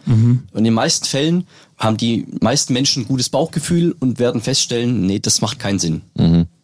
Wie schwer ist denn tatsächlich dann, ähm, weil ich habe schon in der letzten Folge gesagt, wie viele Pressemitteilungen wir bekommen, äh, wo ältere, vor allem ältere Leute eben Opfer von Schockanrufen geworden sind und so weiter. Wie schwierig ist denn das Thema Prävention im Bereich des Betruges? Also ich kann mir vorstellen, dass das ja nicht wirklich einfach ist, ne? da wirklich die Menschen auch zu erreichen. Ja, ich glaube, es gibt keinen einfachen Präventionsbereich, weil wir ja im Prinzip über Kriminalität sprechen und die meisten Menschen wollen sich jetzt proaktiv eher mal nicht mit Kriminalität beschäftigen. Ja? Die hören vielleicht so einen True Crime Podcast oder so, aber das sind ja Sachen, die passieren mir nie und die sind ganz weit weg. Und wenn man dann aber mit Seniorinnen und Senioren zum Beispiel, ne, um die ging es ja jetzt in dem konkreten äh, Beispiel, ähm, arbeitet, dann dann muss man halt sagen, naja, jeder kann da Opfer werden, auch sie. Und ähm, und das den, Leuten klarzumachen, ist mit einer gewissen Schwierigkeit verbunden, weil es halt so weit weg ist für die meisten. Ähm, wir haben das zum Beispiel, ganz anderes Feld, aber nur um es mal plakativ auszudrücken, im Einbruchschutz. Die Leute interessieren sich dann für sicherungstechnische Beratungen der Polizei, wenn in ihrer Nachbarschaft eingebrochen wird. Ähm, wir, wir sind da seit Jahren, bieten wir das proaktiv an, aber die Leute kommen erst zu uns, wenn eben beim Nachbar das Fenster aufgebrochen wurde zum Beispiel. Weil dann geht's in die eigene Lebensrealität rein. Dann bleiben wir doch gerade mal beim, beim Einbruch. Man kann also quasi zu Ihnen kommen und sich schon mal beraten lassen, wie kann ich mein Haus sicherer machen oder was passiert dann bei Ort, wenn, man- wenn man zu Ihnen kommt. Du darfst ihn doch duzen. Ach so, ein ganz vergessen. Ja, hab ich euch auch Ich bin durcheinander schon die ganze Zeit im ja. Sie. Ja. Ähm, Genau, wa- also was, was kommt da auf mich zu, wenn ich zu euch komme? Ähm, grundsätzlich gibt's das in ganz Baden-Württemberg überall, kann man überall hingehen, ähm, zu jeder polizeilichen äh, Dienststelle. Die werden dann an einen, äh, ihn, ja, die Person an einen Fachmann verweisen ähm, und der Kollege kommt dann ähm, zu Hause vorbei und schaut sich das Haus an und empfiehlt dann, was an welcher Stelle verändert werden müsste, baulich. Ähm, meistens geht's um, um mechanische Sicherungstechnik ähm, und eher weniger um Alarmanlagen und so. Das finden die meisten Leute immer sehr, sehr spannend, ne? Technik. Aber meistens ist es effektiver, wenn man mit äh, mechanischer Sicherung arbeitet. Das bieten wir kostenfrei an. Ähm, bei jeder äh, sogenannten kriminalpolizeilichen Beratungsstelle ähm, gibt's in jeder mittelgroßen bis großen Stadt. Ähm, ich würde mal vorschlagen, wir gehen mal tatsächlich so, so versuchen mal die einzelnen Betrugsmaschen durchzugehen. Also wir haben ja den Fall gehabt, ähm, jetzt, ähm, ähm, bevor wir mit dir gerade gesprochen haben, ähm, einer Hörerin, die fast Opfer geworden wäre von Romance Scamming, also diesem tatsächlich ähm, Dem Liebesbetrug. dem Liebesbetrug, Spiel mit den Emotionen. Also da sind wir ja wirklich in einem Feld drin, was sehr, sehr schwierig ist, ähm, weil da Emotionen halt die ganz große Rolle spielen. Ähm, sie hatte, sie hatte ja gesagt, dass sie praktisch ja, eine, ich sag mal, eine aufgeklärte Frau ist. Hat auch von anderen Betrugsmaschen schon immer gehört. Und sie ist von dem ja, ich sag jetzt mal auf gut Deutsch, eingelullert worden. Hatte zu allem eine Erklärung. Und sie hat es nie in Frage gestellt. Auch nicht, ähm, als der Bruder gesagt hat, Mensch, bist du denn des Wahnsinns? Der Vater hat gesagt, ich werde dir gar kein Geld geben. Und sie ist trotzdem fast drauf reingefallen. Also das ist ja wirklich ein schwieriger Ansatz auch, oder? Also das ist für mich das mit das perfideste im Kriminalitätsfeld, was wir eigentlich haben, weil da sprechen wir von Liebe als Emotion. Also das ist ja was, was so Intimes und was so Persönliches, ähm, dass wenn sich da die Frau verliebt hat, vielleicht in den, in den Täter, wirklich, also dann tut sich da das gesamte Umfeld schwer, ihr auszureden, dem Täter ähm, irgendwie Geld zukommen zu lassen oder dem der vermeintlichen Liebe des Lebens irgendwie entgegenzukommen etc. Also das ist einfach schwierig, weil es halt so perfide ist. Es zielt halt hundertprozentig nur auf so eine ganz, ganz intime Emotion ab. Und dann, dann kann das auch jedem passieren. Wer sich verliebt hat und uns schwer verliebt hat, da schaltet dann auch manchmal einfach das, der rationale Teil des Gehirns einfach aus. Ja. Mhm. Bei ihr war es ja auch tatsächlich der Fall, dass sie glücklicherweise in dem Fall durch ein Raster der Bank gefallen ist. Wie wichtig ist denn vor allem sozusagen die Zusammenarbeit mit den Banken? Also gibt es da möglicherweise auch nochmal Ideen, da noch enger mit zusammenzuarbeiten? Ja, also wir machen das ja schon seit einigen Jahren, dass wir die, die Banken, die überregional ähm, und regional tätig sind, dass wir da die Mitarbeiter schulen. Und da gehen wir auch persönlich hin und, ähm, und, und halten Vorträge, erklären denen Phänomene, erklären denen, was sie auch wirklich praktisch tun können. das ist ja auch ein wichtiges, wichtiges Ding in der Prävention, dass wir dass wir handlungspraktisch den Leuten empfehlen können, was zu tun ist, wenn. Und das machen wir schon seit einigen Jahren. Und je nach Phänomen, ne, also das, das ist schön, dass die Bank ähm, aktiv geworden ist. Ähm, das haben wir im Bereich vom, vom Enkelträg oder von Schockanrufen ähm, auch immer wieder, wenn dann Geld abgeholt wird, dass das halt ideal ist, wenn dann eben die Bankmitarbeiterin oder der Bankmitarbeiter sagt, naja, da habe ich jetzt irgendwie Bedenken, äh, Ihnen das auszuhändigen. Haben Sie schon mal drüber nachgedacht, dass mhm. ähm, Banken sind auch nur ein möglicher Partner. Wir haben auch schon mit Taxifahrern gesprochen. Wir haben auch schon mit, mit Taxiunternehmen haben wir Veranstaltungen gemacht und haben gesagt, naja, ältere Menschen müssen zur Bank kommen und gehen bei euch ins Taxi und die sind meistens dann aufgelöst, hektisch und ein bisschen ja nervös, wenn ihr sowas merkt, ja. Taxifahrer sind ja meistens in der Lage, ganz gut Gespräche so zu führen. Mhm. Ähm, fragt doch mal nach was, was, was, führt sie, was führt sie denn in die Stadt zur Bank? Und das gibt mehrere einfach Akteure, die einfach, die, die in der die im Alltag unterwegs sind, die wir ansprechen möchten. Und Banken gehören dazu, Taxi, Taxiunternehmen zum Beispiel, Taxifahrer gehören dazu. Das können aber auch beispielsweise Sportvereine sein, Seniorenvereine sein. Also mhm. überall da, wo die Leute sich bewegen, versuchen wir als Polizei auch hinzugehen. Bei ihr war es aber auch der Fall, ähm, dass sie ja zur Polizei gegangen ist, als sozusagen sie das dann gecheckt hat. Und da ist sie nicht so wirklich ernst genommen worden. Natürlich ähm, sollte das nicht passieren. Also ja. unser Anspruch als Polizei ist äh, ganz klar, wenn jemand einen Sachverhalt hat und diesen melden und anzeigen möchte, dann hat er das Anrecht, auf jede Polizeidienststelle zu kommen oder die Online-Wache der Polizei Baden-Württemberg zu nutzen. Und dann wird ihm da geholfen. Jetzt in dem Fall, ich, wie gesagt, ich kenne mhm. den Fall ja, logischerweise ja. nicht mhm. im Detail dann, aber sollte in so nicht passieren, selbstverständlich. Roman Scamming ist der eine Fall. Äh, gibt es, gibt es eine Masche, die euch besonders Kopfzerbrechen beschert? Also wo, wo du sagst, boah, das ist sehr schwierig für uns einfach. Oder ist, kann man das nicht so sagen? Na, bei den Betrugsdelikten, und ich glaube, das hatte der äh, Kollege Hoffmann letzte Woche auch schon gesagt, kommt halt immer was Neues dazu, aber eigentlich funktionieren die immer ähnlich. Mhm. Also man, die appellieren immer an eine bestimmte Emotion. Äh, bei Roman Scamming ist Liebe, das ist ganz, ganz schwierig, da dann präventiv oder interventiv tätig zu werden. Ähm, in anderen Bereichen geht's ums Geld. Ja. Und äh, wir sind ja hier im Schwabenland, ja. Ähm, das Geld ist uns wichtig. ähm, das sind so die so, so zwei so, so Kernaspekte, die, wo, wo eigentlich die meisten Betrugsmaschen drauf abzielen. Ne? Entweder man, man appelliert an einen Geiz oder, oder an Sparsamkeit, sag noch mal, oder eben an, an, an Emotionen. Und jetzt ist es halt so, dass wir eigentlich unsere, unsere Maßnahmen immer so anpassen müssen, dass wir aktuellen Phänomenen gerecht werden. Wir sind natürlich aber immer darauf angewiesen, dass uns die Kolleginnen und Kollegen, die ermitteln, mitteilen, wenn es irgendeine Lageentwicklung neu gibt. Wir schauen mhm. auch selber immer, das ist gar nicht die Frage. Aber es ist leider qua Amt immer so ein bisschen, dass wir der Kriminalität eigentlich hinterherrennen, sag ich mal. Also wir bewegen unsere Präventionsmaßnahmen immer dahin, wo Kriminalität irgendwo stattfindet. Wie gesagt, das funktioniert meistens ähnlich. Bestimmte Dinge kann man antizipieren, dass sie kommen werden. Bei Corona zum Beispiel war es ganz klar so. Da haben wir gesagt, okay, in spätestens vier Wochen stehen da die Fake-Gesundheitsämter vor den Türen äh, mhm. der Leute und versuchen da Zutritt zu den Wohnungen zu gelangen. Ähm, aber das geht, ist halt nicht immer möglich. Ja. Mhm. Und äh, das ist so für mich die Kernschwierigkeit auf ein bestimmtes Phänomen würde ich mich schwer tun, das jetzt runterzubrechen. Aber ich kann mir sehr gut vorstellen, wie du es schon gesagt hast, dass, glaube ich, das Thema Emotionen, Liebe durchaus schwieriger zu erreichen ist, als dann vielleicht den Schockanruf. Weil ich glaube, meine Oma würde ich schneller sensibilisiert bekommen, glaube ich, als jemand, der sagt, ich bin jetzt so verliebt in den Justin, der aus Amerika kommt und wie du gesagt hast, momentan in Afghanistan äh, stationiert ist, weil zu dem baue ich emotionale Bindung auf und ich würde ja niemals dann von ihm denken, Ne, weißt du, was ich meine? Ja, ja. Aber was wir nicht vergessen dürfen, ne? also Liebe ist natürlich eine super starke Emotion und wir reden über Emotionen, das kenne ich mich auch nicht wirklich aus, aber also ne, Liebe ist eine super starke Emotion, ähm, aber bei den Schockanrufen ist es Angst. Ja. Und Angst ist natürlich auch eine super, super starke Emotion. Und bei ja. manchen funktioniert das super gut, dass man auf diese Angst appelliert. Dann schaltet dieses, das realistische, äh, realistische Teil im Gehirn schaltet komplett aus.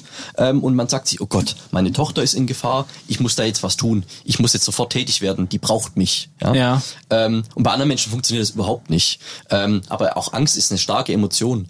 Dieses Emotionsthema, deswegen, wir sprechen jetzt die ganze Zeit drüber, ähm, in der, in unserer bundesweiten Arbeit, Ne? Wir sind ja zwar hier in Baden-Württemberg, aber wir sind ja ähm, versuchen ja bundesweit auch Netzwerke ähm, zu schaffen und sind dort tätig.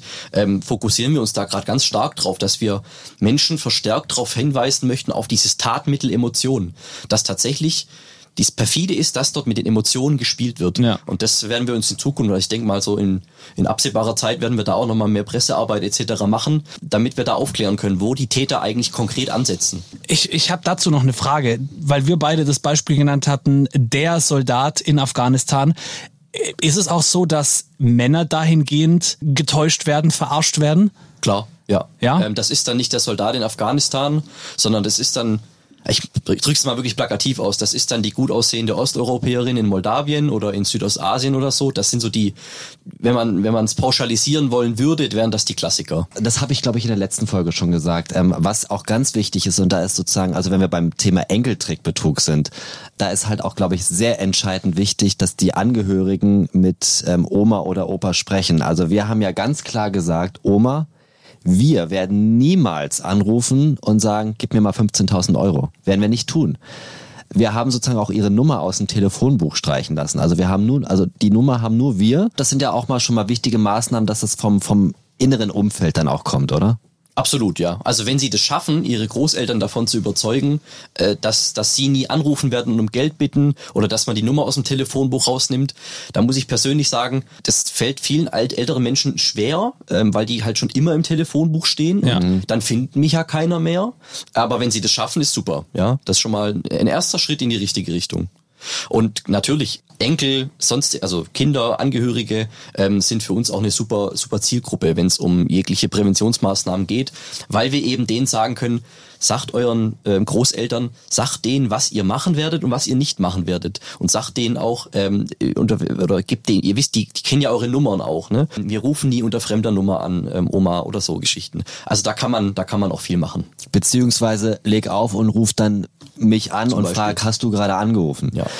Da gibt's ganz viele pfiffige Möglichkeiten. Ich war vor kurzem war ich auf dem auf einem Seniorentag auf der Bundesgartenschau in Mannheim und hat mir eine Dame davon erzählt, dass sie sich einen Zettel gemacht hat. Die hat recht viele Enkelkinder ähm, und hat sich einen Zettel gemacht mit den richtigen Namen der Enkel Enkelkinder und dann hat sie sich so Fake-Namen aufgeschrieben von ah. Enkelkindern und dann fragt die am Telefon nach, das Enkelkind heißt in Wirklichkeit Tim und dann sagt die, hallo Philipp, bist du's? Und dann sagt der Täter, ja, ja, Oma, ich bin's. Und dann weiß die Oma, das ist hier kein, ah, okay. Ah, ich, hab, gut. ich gibt keinen Philipp hier als Enkel, ich leg direkt wieder auf. Ah. Da gibt's ganz viele verschiedene Möglichkeiten. Ich fand das eine ganz pfiffige Lösung eigentlich. Ja. Hat mir gut gefallen. Ne? Also das heißt sozusagen der Arbeitsauftrag für alle, die uns jetzt hören, setzt euch mit Mutti, Fadi, Oma, Opa zusammen und redet darüber. Ja, man aber wie macht man, wie gehe ich das am besten an? Ich weiß, also meine, meine, meine eine Oma, die ist, die geht an keine fremde Nummer ran, die nennt nie ihren Namen, wenn sie die Nummer nicht kennt. Äh, und meine andere Oma, die, ist die sagt, ja, bei mir passiert das eh nicht. Nee, ich würde sowieso nie Geld überweisen mit ihr, glaube ich, würde ich gerne noch mal präventiv sprechen wollen. Aber wie geht man sowas denn an? Ganz klassisch, also kann ich jetzt vielleicht aus meiner individuellen Wahrnehmung sagen, mit meiner Oma, wie es war, die war eher so der erste Fall, der glaube ich auch nicht, dass das je passieren wird. Aber ich habe gesagt, hast du das gelesen in der Zeitung? Mhm. Hast du das mitgekriegt? Also ich weiß ja, du liest Zeitung irgendwie oder hört Radio oder ne? Hast du das mitgekriegt irgendwie oder ähm, in, in ihrem Freundeskreis ist vielleicht mal was passiert und da hat wer was mitbekommen. Ähm, weißt du eigentlich, wie das funktioniert? Und dann so ganz konstruktiv anfangen. Klar, in meinem Fall ist jetzt so, dass die mir auch eine gewisse Kompetenz zuweist in dem Fall. Ja. Ähm, das ist jetzt die Frage, ob sie das bei dir auch tun würde. Wüsste ich jetzt noch. Ja. Darf ich was sagen oder? Nein, wir lassen es. ja, genau. Also ähm, das ist vielleicht die Schwierigkeit dann an der Stelle. Aber ähm, anfangen mit der Lebensrealität. Abholen mhm. da, was in ihrem Umfeld passiert. Hast du mitgekriegt das? Ähm, hast du dir schon mal Gedanken gemacht über ähm, und, und so in das Gespräch reingehen und dann auch nicht belehrend. Ich glaube, bei älteren Menschen haben wir, machen wir echt schlechte Erfahrungen, wenn wir da mit so einem erhobenen Zeigefinger herkommen. Ja. Vor allem wir vielleicht auch als jüngere Menschen, sag ich mal, weil die sich denken, ja, was wissen die denn schon? Ne? Die sind ja noch nicht mal halb so alt wie wir. Aber wenn man da tatsächlich das Ganze konstruktiv angeht und sagt, hey, hast du mitbekommen das? Hm, lass uns mal darüber unterhalten. Ähm, ich habe da was gehört von einem, einem, Kumpel, die Oma irgendwie und so. Ähm, dann glaube ich, kann man das Ganze gut machen. Also ein Gespräch auf Augenhöhe im Prinzip führen. Ähm, meiner Erfahrung nach, Seniorinnen und Senioren, die mögen es nicht, wenn man so ein bisschen von oben herab spricht ähm, und, und, und, so tut, als wüsste man mehr.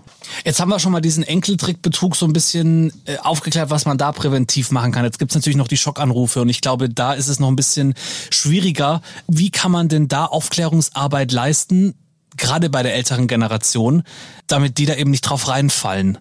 Weil das ja nochmal noch mal eine andere Emotion, mit der dann gespielt wird, nämlich die Angst um das eigene Enkelkind oder Sohn, Tochter, wie auch immer. Ähm, auch da für mich der erste Tipp, versuch, versuchen Sie ähm, in eine Situation zu kommen, dass Sie den, Sach, den, den Sachverhalt verifizieren können. Also rufen Sie Ihre Tochter, Ihren Sohn, wie auch immer, rufen Sie die persönlich an. Mhm. Vor allem, wenn das eine fremde Nummer ist. Ja? Ähm, dann einfach die Nummer, die bekannt ist, anrufen, fragen, du, ähm, ist alles in Ordnung. Ich wollte mich nur mal kurz versichern, ob ich das gerade richtig verstanden habe oder so. Ähm, das wäre für mich, das wäre für mich der Tipp, äh, der Tipp Nummer eins an der Stelle, weil der ist recht unkompliziert, sag ich mal. Ja. Ähm, und er fordert eigentlich nicht viel. Ja, der, der fordert nicht so viel Energie. Man muss sich nur kurz aus dieser Schockstarre befreien und dann nochmal versuchen, den Sachverhalt zu verifizieren. Okay. Jetzt kommen wir mal kurz zu einem anderen Betrugsversuch aus Eigeninteresse möchte ich da jetzt nochmal nachhaken. Und zwar habe ich letztens eine SMS bekommen. So, äh, da stand drin, ähm, Ihr UPS-Paket liegt jetzt beim Zoll, bitte äh, Zollgebühren, sonst kann es nicht weitergeschickt werden. Und das perfide war an dem Tag, ich habe tatsächlich ein Paket von UPS erwartet. So. Nicht, dass ich oft bestellen würde, Nico guckt nein, mich so nein, vorwurfsvoll nein. an. Aber ähm, ich habe natürlich dummerweise auf diesen doofen Link draufgeklickt das ist natürlich jetzt ein doofer Zeitpunkt gewesen, da, dadurch, dass ich natürlich auch ein OPS-Paket erwartet habe. Und man muss dazu sagen, das Paket kam aus Frankreich. Ich habe viel, später geschaltet, dass aus Frankreich ja gar keine Zollgebühren anfallen. Ja, ja, ja, ja. Ich weiß dumm, aber was, was, wie kann man da reagieren? Also wie hättest du die Straftat verhindern können, indem du nicht drauf geklickt ja. hättest? Ja. ja. Also ähm, das ist so, es klingt jetzt vielleicht simpler, als es ist, wenn der Situation, weil du sagst, es war eine besondere Situation, weil du hast ein Paket erwartet, ja.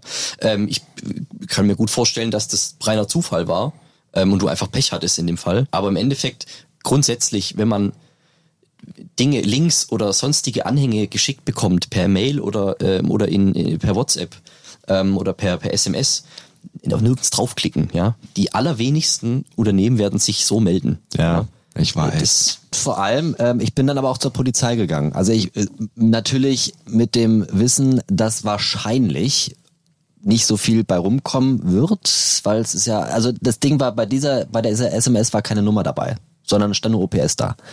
Aber ich habe es trotzdem angezeigt, weil ich dachte, komm, bevor was im Nachgang passiert, habe ich es schon mal safe ähm, sozusagen angezeigt. Ja, ist auch vernünftig. Im Endeffekt ist es ja eigentlich für den ist es ja für dich jetzt erstmal auch, auch irrelevant, ob da jetzt was passiert oder nicht, weil du, dir ist jetzt erstmal nichts, kein Schaden entstanden, aber Mhm. wir wissen, dass da was ist. Also wir wissen, dass es das gibt. Ähm, und wir, das läuft in Statistiken ein. Ne, letzte Woche hat er, oder in der letzten Folge hat der Kollege Hoffmann gesagt, wir schauen uns auch Lagen an, wir schauen uns Fälle an. Mhm. Wenn wir wissen, dass es das gibt, dann können wir auch was machen. Sowohl in, auf Seiten der Ermittlungen als auch auf Seiten der Prävention. Wenn du nicht kommst, dann wissen wir es nicht. Ja? In der Polizei unterscheiden wir immer zwischen Hellfeld und Dunkelfeld. Ja? Das ist so, Hellfeld ist das, was wir wissen. Das sind Straftaten, die bei der Polizei angezeigt werden. Das sind die Zahlen, die man auch öffentlich abrufen kann, jedes Jahr einmal in der äh, Landes- und Bundespressekonferenz, die sogenannte polizeiliche Kriminalstatistik.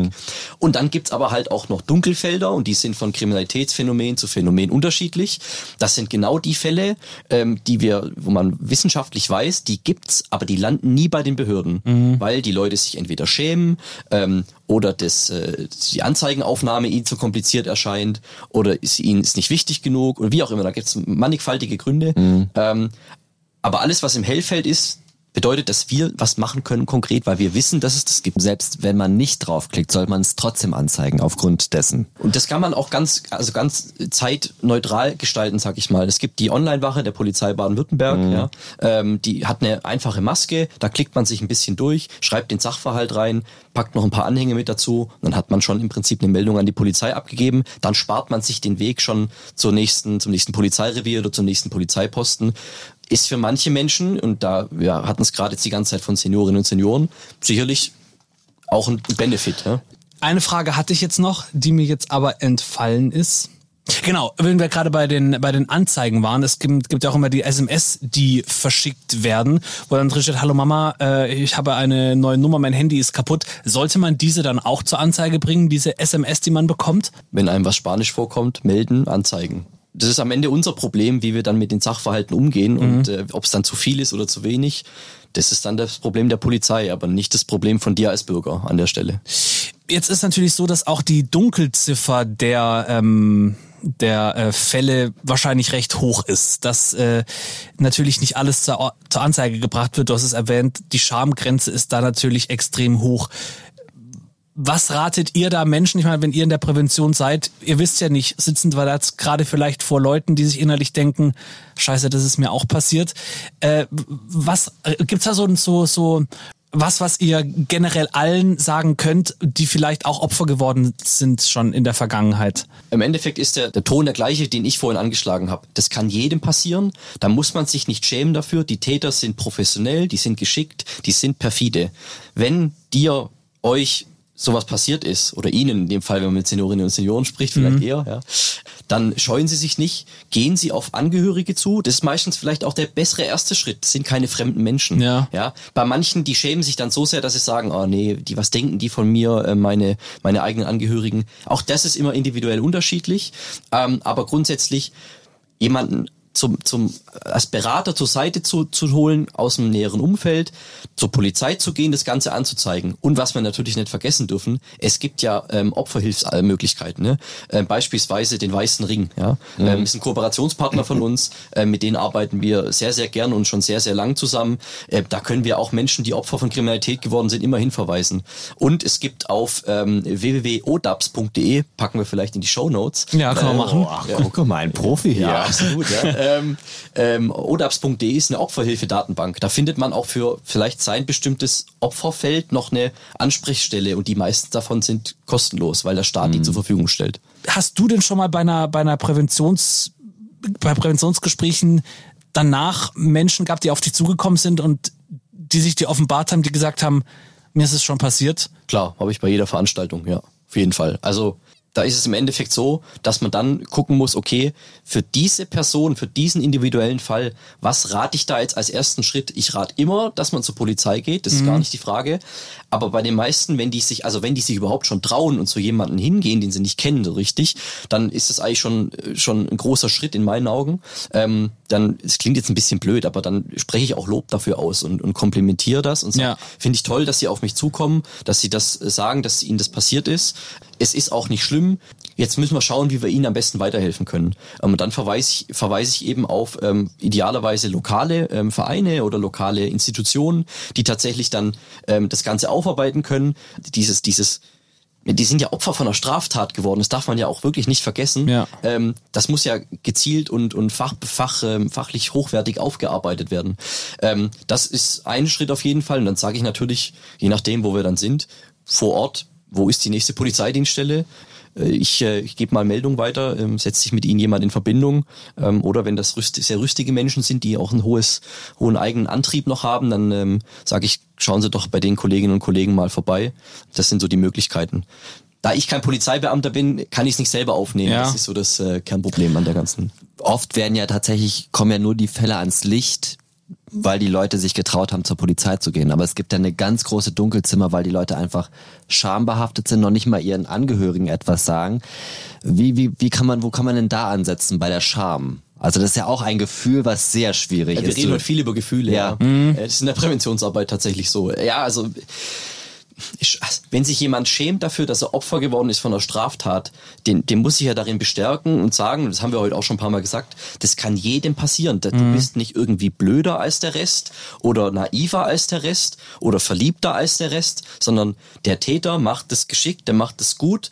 Ähm, du bist Opfer von einer Straftat geworden, du bist hier, ein- du bist hier ein Opfer, ja, du bist jetzt ein Geschädigter in dem Fall. Und du nicht alleine, dich, ne? Du bist nicht alleine, du musst dich nicht schämen. Es gibt Leute, die wollen dir helfen, die werden dir auch helfen. Das ist zum einen natürlich die Polizei und zum anderen natürlich äh, andere Hilfsorganisationen, wie zum Beispiel so Opferschutzgeschichten wie der Weiße Ring. Ja, ähm, wir, es gibt Menschen, die wollen dir helfen und die helfen dir nicht aus Mitleid oder so, sondern die helfen dir, weil sie wissen, dass du viktimisiert worden bist. Du bist Opfer von einer Straftat geworden und du hast dafür eigentlich nichts mehr gemacht, außer dich unglücklich zu verlieben. Im Fall von Roman Skimming zum Beispiel. Wir haben ganz viele Betrugsmaschen jetzt durch. Meine depperte SMS, ähm, Enkeltrick, Schockanruf. Aber wir haben natürlich auch noch ein ganz anderes großes Problem. Kriege ich auch, glaube ich, mindestens einmal am Tag eine äh, Pressemitteilung von irgendeiner Polizeidienststelle im, im Land. Der falsche Polizist oder falscher Telekom-Mitarbeiter, falscher Vodafone-Mitarbeiter, whatever. Also wo tatsächlich ein, ein Mensch dahinter steckt, der ja eine gewisse Seriosität ausstrahlt. Wo kann man da ansetzen oder wo ist da eine präventive Maßnahme? Ja, also beim falschen Polizeibeamten beispielsweise ist es ja so, äh, dass dort sich die Polizei meldet und sagt, ja, bei Ihnen in der Gegend wird gibt's gerade eine Einbruchserie, ja, das ist so der Klassiker. Ich schicke jemanden vorbei, ähm, der nimmt ihr gesamte Wertsachen mit, weil dann sind sie sicher, dann passiert ihnen nichts, dann ist ihr Geld und ihr Schmuck und so etc. sicher. Und die Polizei, und das ist einerseits schön für uns, hat einen gewissen Vertrauensvorschuss in der Bevölkerung, vor allem bei älteren Menschen. Andererseits ist das natürlich auch die, die Masche. Das ne? Problem. Ja, das ist andererseits Fall, ja. das Problem. Und deswegen für mich in allererster Linie ganz einfach, die Polizei ruft nicht an und sagt, dass man Wertsachen sichern soll. Das machen wir nicht. Wir machen das grundsätzlich nicht. Die ruft auch, wir rufen auch nie mit der 110 an. Mhm. Und die Polizei wird sich auch nicht melden und äh, darum bitten, dass, dass wir die Wertsachen für irgendjemand sichern können. Das passiert nicht. Aber auch da sind wir wieder bei der Emotion, ne? Thema Angst. Ne? Also hier sind Anbrecher unterwegs ähm, und wir sind für euch da und wollen euch schützen. Ich, ich kann mir vorstellen, genauso schwierig wie bei der Liebe ist die Angst in irgendeiner Art und Weise zu überwinden, ne? Präventiv. Selbstverständlich, also wenn der Täter das geschickt macht und da jemanden ähm, gut ködert ähm, und dem äh, schön bildlich darstellt, was passiert, wenn er jetzt nicht äh, diesen Anweisungen Folge leistet, ähm, dann kann, dann entsteht da ein Angstgefühl, natürlich. Auch da ist wieder so, dann schaltet so ein bisschen dieses Rationale aus vielleicht, ja, dass man sagt, kann das, kann das sein überhaupt? Macht das Sinn, äh, dass ich jetzt zur Bank fahren soll, da mein Geld abholen soll? Das macht ja, wenn bei mir eingebrochen, das macht ja keinen Sinn irgendwie. Ja. aber Ja. ähm, es funktioniert halt leider immer wieder. Ich glaube, es ist auch so ein bisschen der Respekt vor den Polizeibeamten, der da plötzlich dann Ja. vor der Türe steht. Ja. Äh, dass man da, dass man irgendwie denkt, den kann ich doch jetzt nicht wegschicken. Ich kann doch jetzt nicht sagen, nee, Entschuldigung. So, ich glaube, das ist auch ein großes Ding. Und da kann man, was kann man denn machen, wenn einer plötzlich vor meiner Türe steht? Dann kann ich sagen, darf ich mir einen Ausweis sehen oder irgendwie? Das können sie schon machen, aber wer weiß jetzt, wie so ein Polizeiausweis aussieht? Ja, ist auch richtig. Nee, auch nicht. Also wahrscheinlich erstmal Tür zu machen und bei der 110 anrufen und ähm, dann sagen, Hier steht, gerade- stand gerade einer, kann hier, das hier sein, steht ja. ein Polizist vor meiner Tür, der will irgendwie was, kann das sein? Also würde ich erstmal vermuten, ist das der einfachere Weg, oder? Ja, ich meine, die 110 ist ein Notruf, das wäre die eine Option. Die andere Option ist beim, äh, das steht noch im Telefonbuch, das örtliche Polizeirevier raussuchen. Sag mal, habt ihr jemanden vorbeigeschickt? Geht vielleicht so nicht, nicht so schnell in der Situation. Also ne? 110 ist einfacher, Ja. sicherlich klar. Also die, die Möglichkeiten gibt's gibt's. Aber mit dem Ausweis, ich würde das gerne empfehlen. Also es wäre ein super Tipp, wenn ich es machen könnte, weil dann es wäre einfach, ja. Aber das wird, wird man, Ja, das, aber niemand kennt, stimmt. kennt keiner. Und wir haben auch, es gibt auch, äh, glaube ich, äh, bundesweit zum Beispiel gibt's auch keinen einheitlichen Polizeiausweis. Wäre dann sozusagen mal ein, ähm, ein Wink mit dem Zaunpfahl großer an Bundesinnenministerin Faeser. Da mal was. Kann das ich sein? jetzt So weit, will ich nicht aus dem Fenster lehnen. Also ich weiß, ich weiß, dass es da Bestrebungen gibt ähm, auf, auf Bundesebene, dass man Ja. so einen Ausweis einführt. Aber wie es halt ist, Föderalismus, da hat jedes Land auch wieder eigene Interessen an manchen Stellen. Mhm. Ob so kommt, wie es so kommt, bin ich nicht der Experte dafür. Aber sinnvoll wäre es ja. Vielleicht sollten wir mal mit der Faeser in einem Podcast aufzeichnen. Ich frag mal an. Mach das mal. Was ich vielleicht noch ganz, wirklich ganz Ja. positiv nochmal betonen wo wollen würde, es gibt so als Lob auch. Mhm. Ähm, wir haben heute viel problematisiert und gesagt, das funktioniert nicht und das ist schwierig und das ist problematisch. Aber wir haben in fast keinem anderen Kriminalitätsfeld so eine hohe Quote an gescheiterter, äh, an gescheiterten Straftatsversuchen wie in diesen Feldern, über die wir heute gesprochen haben. Weil die Menschen schon viel Bescheid wissen. Weil Enkel informieren, weil Kinder informieren, weil auch wir informieren. Da klopfe ich uns auch mal auf die Schulter. Tatsächlich, die Fälle, die passieren, die landen immer in der Zeitung oder es gibt dann diese Ermittlungsverfahren. Da jeder Fall ist einer zu viel, gar nicht die Frage. Aber die allermeisten Fälle werden von den Bürgerinnen und Bürgern schon selbstständig verhindert. Und das finde ich auch schön irgendwo. Kann man, können Sie das so einen Vergleich ziehen? Also gibt es da irgendwie, äh, oder du kannst du da einen Vergleich ziehen? Im Vergleich zu was? Also, naja, also weil du gesagt hast, die, die Aufklärungsquote ist sehr hoch. Also äh, gibt's da Zahlen? Also so und so viel Prozent im Gegensatz zu, weiß ich nicht, den, den Delikten, wo es nur so und so viel Prozent sind. Also dass man so mal so einen Vergleich hat. Also das ist die sogenannte Versuchsquote, heißt es bei uns. Ähm, bedeutet, ähm, von 100 Versuchen funktioniert einer, dann haben wir eine Versuchsquote von 99 Prozent. Klingt irgendwie falsch rum, aber dann scheitert, 99 Prozent der Fälle scheitern. Und in diesen Betrugsdelikten haben wir, sind wir über 90 Prozent, also äh, teilweise über 95 Prozent, dass wir sagen können, also mehr als neun von zehn Versuchen scheitern, weil der Bürger halt da sensibilisiert dafür ist. Ähm, in anderen Deliktsfeldern beispielsweise ja, ich glaube zum Beispiel Anlagebetrug oder sowas, was auch in der letzten Folge kurz angeklungen ist, da haben wir eine niedrigere Versuchsquote. Ähm, da haben, fahren wir aber auch noch nicht so lang zum Beispiel präventive Maßnahmen. Mm, Das wäre auch noch so ein, so ein Ding. Also wie gesagt, die Situation ist nicht gut, aber sie ist besser, als man denken mag.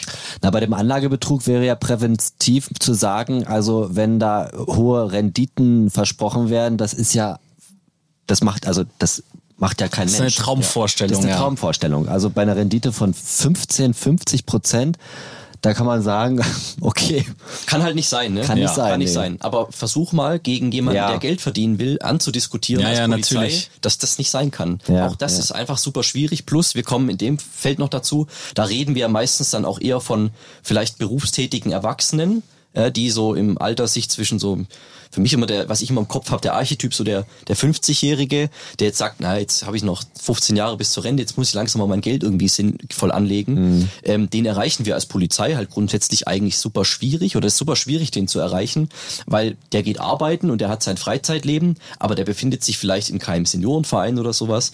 Ähm, den, den decken wir mit, mit keiner Veranstaltung ab. Da können wir auch kein Umfeld schulen, weil das ist auch so eine Erfahrung, die wir als polizeiliche Prävention haben je älter die Leute werden, ähm, das ist so eine, das ist so eine, wie so eine, also bin mathematisch nicht so ge- geschult. Ich weiß nicht, ob das eine Parabel ist, wenn es erst ansteigt und dann wieder abfällt. Aber am schwierigsten zu erreichen, ja. Bestimmt. ja, kann sein. Also, aber am schwierigsten zu erreichen sind, sind Menschen mittleren Alters tatsächlich. Das ist super schwierig, äh, super schwierig, die zu erreichen. Nicht nur rein von der, von der Möglichkeit, die zu erreichen, sondern die auch davon zu überzeugen, dass das so ist, weil die stehen mitten im Leben, mitten im Beruf, wie es immer so schön heißt, haben irgendwie zwei Kinder, Haus, irgendwas. Ja, was, was, erzählen die mir da? Ja, ich, mir passiert das eh nicht. Ja, Senioren wie- wiederum, die, die glauben uns dann schon eher. Und bei Kindern, sage ich mal, ist noch angenehmer. Ähm, äh, die, da können wir richtig noch was bewegen. Aber Menschen mittleren Alters, und ich will euch jetzt nicht so nahe treten, aber so wie ihr jetzt vielleicht ungefähr, ja. Ich mehr als Nico. ja. Wollen wir nochmal betonen? Ja, also, geht es vielleicht zu sehr ins Detail, ja. Ja. Aber das ist, da ist Sehe einfach, da, aus. da ist es meistens einfach schwieriger als bei, bei anderen Altersklassen. Im Endeffekt ist es, also alles, was ihr angesprochen habt und auch dieser Fall der, der Hörerin, die euch geschrieben hat, wenn Leute euch Dinge versprechen, die so absurd sind oder so, ja, ich sag's jetzt mal ganz äh, profan krass sind, ja, dass man sagt, wie kann denn das sein? Dann, da muss man ein bisschen, da muss man einfach ein bisschen kritisch nochmal versuchen nachzudenken und sagen, hm, das kann nicht sein. Der, der eine, der, der Soldat da aus, ähm, der da in, in, im Irak stationiert ist, der braucht jetzt, warum braucht der jetzt 30.000 Euro von mir? Klar, ist ja meine große Liebe, das braucht er ja nur von mir, weil er ist ja, und er wartet nur drauf, dass er endlich aus dem Irak rauskommt und dann treffen wir uns und sehen uns und ähm, dann sind wir alle glücklich ähm, bis an unser Lebensende. Aber wofür braucht er jetzt die 30.000 Euro dafür? Ja. Also tatsächlich den gesunden Menschenverstand tatsächlich nochmal Ja. einmal mehr walten lassen. Viele Menschen, viele Menschen vertrauen ihrem Menschen, ihrem Verstand oder ihrem Bauchgefühl. Mehr. Ähm, nee, manchmal auch zu wenig. Ach so, Weil viele, ja. Weil viele haben da schon ein ungutes Gefühl, aber das wird dann so überspült mit. Ich meine, ist immer leichter gesagt als getan. Ich kann es jetzt von, mal bei mir war es nur klein, bei mir waren es nur die Zollgebühren für 2,99, aber man weiß nicht, was die abgebucht hätten, wenn ich äh, meine Daten eingegeben hätte. Ja. Vielen Dank, dass du da warst. Ähm, ich hoffe, wir können jetzt sozusagen aus den ähm, neun verhinderten Fällen jetzt zehn machen, dass Ja. wir noch mehr äh, Fälle verhindern und vielleicht kriegen wir dann auch irgendwann das Bundesverdienstkreuz dafür dann von Herrn Steini. Naja. Es wäre schön, wenn wir, das, ist. wenn wir das schaffen, dann trinken wir gemeinsam einen Kaffee zusammen. genau. Nehmen wir dich beim Wort. Also, wir haben gelernt, sensi- sensibler sein, äh, ansprechen und äh, im Zweifel immer 110 anrufen. Vielen Dank, dass du da warst. Danke, dass ich da sein durfte. Inside LKA, der Hitradio Antenne 1 True Crime Podcast mit Patrick Seidel und Nico Auer.